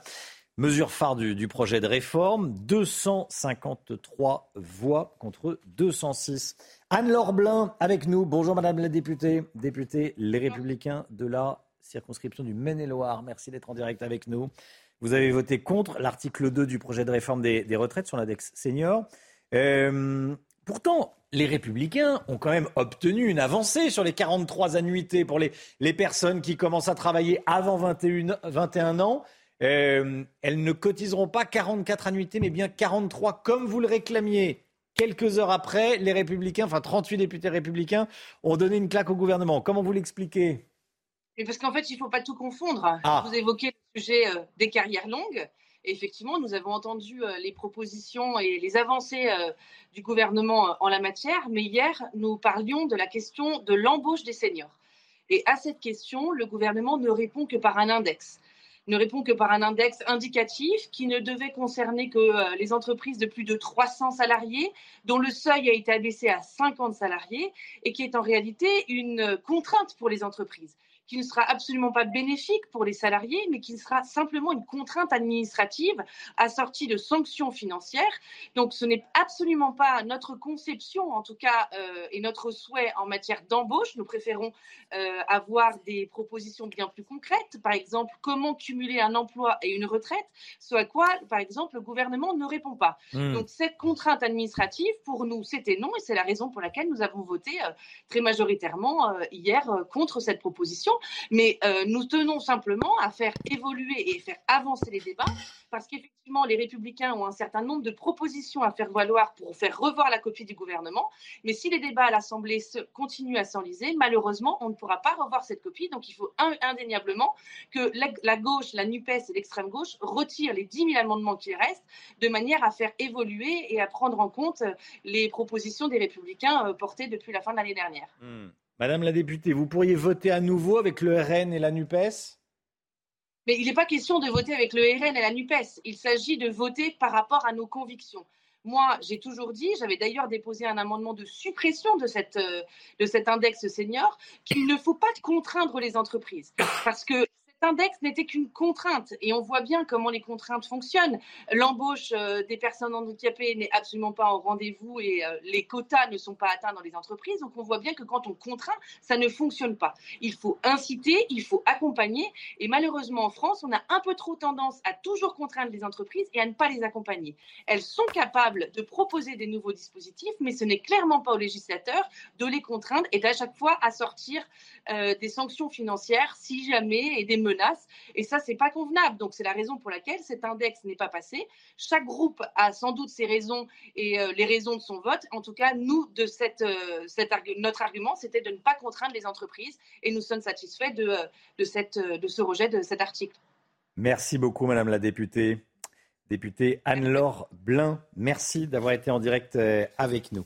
nouvelle journée de grève dans les transports en commun demain. La SNCF et la RATP ont dévoilé leurs prévisions de trafic. Ça devrait être moins bloqué que les, que les dernières fois. Hein. Oui, regardez, au niveau national, prévoyez 4 TGV euh, sur 5, 1 TER sur 2 et un intercité sur 2. En Ile-de-France, le trafic sera quasi normal dans le métro, les bus et les tramways. Trafic normal également sur les RER A et eux. Vous voyez les autres prévisions pour les autres lignes de RER. E des perturbations également à prévoir dans les airs. 30% des vols seront annulés à l'aéroport Paris-Orly et l'aéroport de Toulouse sera fermé demain soir. Et comme tous les matins, on vous consulte dans la matinale, on vous donne la parole. Les syndicats appellent à fermer totalement les écoles publiques le 7 mars prochain, jour de grève nationale contre la réforme des retraites. Est-ce qu'ils vont trop loin? Est-ce que les élèves vont en pâtir? Une journée d'école en moins. Écoutez vos réponses, c'est votre avis. Ça, c'est pas la solution, parce que ça bloque énormément de gens. Il y a des gens qui travaillent, il y a des gens qui ont des enfants à la crèche. Euh, c'est un peu compliqué quand même. Si c'est nécessaire, peut-être qu'il faut le faire. Ouais, pour mobiliser les gens. Pour la retraite, c'est important. Le problème, c'est que toutes les grèves, généralement, ça empêche euh, les gens qui sont un peu dans les mêmes revendications de travailler, en fait. Je suis à fond pour. C'est-à-dire Bah, faut, faut, faut pas que ça passe la retraite. Voilà. Bloquer le pays, c'est la solution? C'en est une. Il alors, faut pas que ça passe la retraite. Je pense qu'il ne faut pas que ça passe la réforme des retraites. Mhm. Je pense que le monsieur euh, défendait voilà, la, retraite à 62 ans. Le bilan continue de s'alourdir en Turquie et en Syrie. On recense près de 40 000 morts après les violents séismes du, 6 février dernier. Sur place, les secouristes se démènent, continuent de se démener, Chana. Hein. Oui, hier en Turquie, neuf personnes ont encore été euh, sorties vivantes des décombres. Un véritable miracle, neuf jours après le drame. Allez, on va prendre la mer. Le Brexit noie les pêcheurs français. Certains chalutiers n'ont pas obtenu les licences obligatoires pour pêcher dans les eaux britanniques. Hein. Et résultat, des dizaines de bateaux ne prendront plus la mer et sont donc promis à la casse, ce qui impacte la filière, bien sûr, mais surtout le prix du poisson. Jean-Michel Decaze. Sur le port des Sables d'Olonne, ce chalutier ne reprendra jamais la mer. Le navire, victime d'un incendie, ne sera pas réparé. Il partira à la casse à cause du Brexit. Son propriétaire n'a plus les droits de pêche dans les eaux britanniques. Il y a des ports qui vont, qui se casser la gueule, je suis désolé, c'est un terme, euh, bon voilà, que tout le monde comprendra. Et la chute est brutale. Le Guilvinec, dans le Finistère, sera l'un des ports les plus touchés. 15, peut-être 25 bateaux seront détruits, entraînant une perte de 30% des ventes en criée. Les ports bretons seront les plus impactés. 65 navires devraient disparaître. Après le Guilvinec, l'Esconil, l'Orient, la Turballe, les Sables d'Olonne, jusqu'à l'île d'Oléron, avec des conséquences sur l'approvisionnement en poissons qui toucheront directement le consommateur. C'est l'Europe entière qui est touchée. L'Irlande a sorti des 70 bateaux. Le consommateur lambda, qui a l'habitude d'aller chercher son, filet d'eau de, de, cabillaud, eh ben, il risque de manger du poisson pêché par des Russes ou des Polonais euh, en, mer de Barents, sont de ces eaux. Euh, le merlu va venir du Chili. Dans les ports, on a calculé qu'un pêcheur génère 5 emplois à terre. Toute la filière pêche, du marailleur au mécanicien bateau, sera touchée. Et puis cette information, tiens, euh, on parle de tout. Pharrell Williams devient le nouveau directeur artistique de Louis Vuitton. On le connaît, Pharrell Williams, pour sa chanson Happy. Oui, il est musicien, il est producteur, il est aussi euh, styliste. Il a été nommé donc à ce poste hier. Il succède à Virgil Abloh, décédé d'un cancer en novembre 2021. Sa première collection sera dévoilée en juin prochain à Paris pour la prochaine Fashion Week du prêt-à-porter masculin. Voilà, c'est ce dont tout le monde parle aujourd'hui dans la mode. Donc, euh, bon, on en le quatrième créateur pour euh, Vuitton. Pardon C'est seulement le quatrième qui occupe ce poste chez Vuitton, parce que la mode chez Vuitton, c'est relativement récent. Ça fait que 25 ans qu'ils font de, la mode avec succès. Là, c'est la mode homme. Hein. Louis Vuitton, homme, voilà, Pharrell Williams, qu'on connaît donc pour sa chanson, on le connaîtra pour ses vêtements maintenant. Allez, 8h41, la santé avec le docteur Millot. Bonjour docteur Millot avec Zia Carmentia Compagnie. Gestion du poids avec contrôle du glucose. Premier produit à base d'acarmentia. Disponible sur bionutrix.fr. Bonjour, docteur Millot. Bonjour. Vous nous parlez ce matin, Brigitte, d'une découverte inédite dans le domaine de la contraception masculine. Pour commencer, un petit rappel sur la contraception masculine. Bah, c'est un petit peu compliqué, hein, la contraception masculine, pour plusieurs raisons. Euh, déjà, bah, chez la femme, il faut bloquer un ovocyte par mois. Chez l'homme, c'est des milliers de spermatozoïdes qu'il faut bloquer. Donc, c'est un peu plus compliqué. Alors, pour l'instant, euh, les hommes ont quoi à leur disposition? Ils ont le préservatif, ils ont le coitus interruptus, mais il y a quand même 27% d'échecs. Ils ont la vasectomie, c'est une intervention. On, coupe les canaux déférents, les canaux qui apportent les spermatozoïdes. C'est quoi juste avant le coitus interruptus vous vous, retirez avant l'éjaculation. Ah oui, d'accord. Ah. Bah, voilà, les euh, choses sont dites. Ensuite, donc il y a la vasectomie qui est une intervention qui est définitive. Ensuite, euh, il y a aussi des injections de testostérone à faire en intramusculaire une fois par semaine. Et ensuite, il y a aussi, alors ça, c'est pas reconnu par, euh, par l'OMS ni rien, les, slips chauffants. On appelle ça les slips chauffants. Vous savez que les spermatozoïdes euh, ne supportent pas la chaleur. C'est pour ça d'ailleurs que les testicules sont à l'extérieur. Et donc, ce serait un moyen. Donc, pour l'instant, pas grand-chose. Mais pas validé euh, par les médecins. Euh, j'en profite pour dire que la vasectomie est très utilisée. Euh, Canada, États-Unis, c'est à peu près 20% quand même de, contraception masculine. Alors qu'en France, ça n'a pas tellement. c'est définitif? Oui. Oui. Euh, voilà. Les, hommes ont de plus en plus envie de partager quand même euh, la charge de la contraception. Hein. Il y a un sondage Solidaris qui a montré tout de même que 40% des hommes espèrent attendre la pilule contraceptive. Hein. Il y a vraiment un changement euh, mmh. de mentalité. Et là, donc, ces chercheurs, qu'ont-ils découvert? Ça s'est fait un peu par hasard. Hein. ils se sont aperçus qu'il y avait une enzyme. en fait, je vais vous montrer sur un schéma, vous allez tout de suite comprendre. Euh, vous savez que les spermatozoïdes sont fabriqués dans les testicules et après, donc, ils remontent par ce qu'on appelle le canal déférent. Et quand ils, quand ils sortent des testicules, ils ne sont pas encore très mobiles. Ils n'ont pas encore, euh, ils n'ont pas encore leur mobilité. Ils sont un peu tranquilles, etc. Ils, donc ils sont euh, lors de la contraction de l'épididyme, ils vont être chassés dans le canal déférent. Et c'est ensuite au contact avec les liquides spermatiques que l'on voit là, on a mis la, prostate, vous voyez, en rouge, c'est lorsqu'ils vont se mélanger au liquide prostatique qu'ils vont acquérir leur mobilité. Et donc là, les chercheurs ont trouvé la substance qui est là et qui leur donne cette mobilité. Et surtout, ils ont trouvé un inhibiteur de cette substance. Donc ils vont bloquer la substance qui leur donne leur mobilité. Donc, en, en quelque sorte, ils vont immobiliser les spermatozoïdes et un spermatozoïde immobile n'est pas un spermatozoïde efficace. Euh, donc c'est important de le comprendre. Pour l'instant, je le rappelle, ça a été fait uniquement chez les souris. Alors, euh, ce qui est intéressant, c'est que euh, ça agit deux heures après, donc très rapidement. Tous les spermatozoïdes sont immobilisés deux heures après. Et la, mobilité la perte de la mobilité dure environ 24 heures. Donc ça permettrait, si vous voulez, d'avoir une pilule que l'on prend en cas de besoin et aussi souvent que besoin. Et ce n'est pas hormonal et il n'y a pas à attendre l'efficacité puisque c'est deux heures après. Euh, voilà, donc c'est vraiment quelque chose de totalement inédit dans, la découverte, dans la recherche de cette équipe. Hein, ça a été annoncé hier. C'est quelque chose de totalement inédit hein, euh, dans, un, moyen de contraception. Euh, donc pour l'instant, je le répète, et c'est chez la souris. Là, ils vont le tester chez lapin, qui est un modèle qui se rapproche plus de l'homme. Euh, et ensuite, évidemment, on verra si ça marche. Alors, on peut se demander évidemment quels sont les effets secondaires. On sait qu'avec cette substance, l'adénylate cyclase soluble, on sait qu'avec cette substance, quand elle est en manque dans les organismes, on peut avoir des risques de glaucome et des risques de calculs rénaux. Mais ça, c'est quand on n'en a pas du tout. Alors que là, ce serait que ponctuel. Donc on attend aussi, et pour l'instant, il n'y a eu aucun effet secondaire de, de, recueilli, mais on, va quand même, évidemment, il faut attendre et faire les essais. Mais intellectuellement, c'est très intéressant. C'était Bonjour Docteur Mio avec Zia Carmentia Compagnie. Gestion du poids avec contrôle du glucose. Premier produit à base d'Acarmentia. Disponible sur bionutrix.fr. 8h46, merci d'avoir choisi CNews pour démarrer cette journée. On se retrouve demain matin avec euh, toujours autant de plaisir, dès 5h55, avec Chana Lousteau, avec le docteur Millot, avec Gauthier Lebret, avec Alexandra Blanc, avec Lomi Guillot. Alexandra, encore beaucoup de pollution aujourd'hui, hein, notamment à Marseille. Hein. Oui, à Marseille et mmh. également sur la région parisienne. Ça ira mieux demain avec euh, le retour euh, d'un temps un petit peu plus perturbé. En Ile-de-France, on la sent, on la voit, cette, ah oui, on la, voit, hein, on la, ouais, verra aujourd'hui. Dans un instant, c'est l'heure des pros avec Pascal Pro. Belle journée à vous. On se retrouve demain matin, donc cnews.fr, euh, si vous voulez regarder les meilleurs moments de la matinale, bien sûr. À demain, belle journée à vous sur CNews.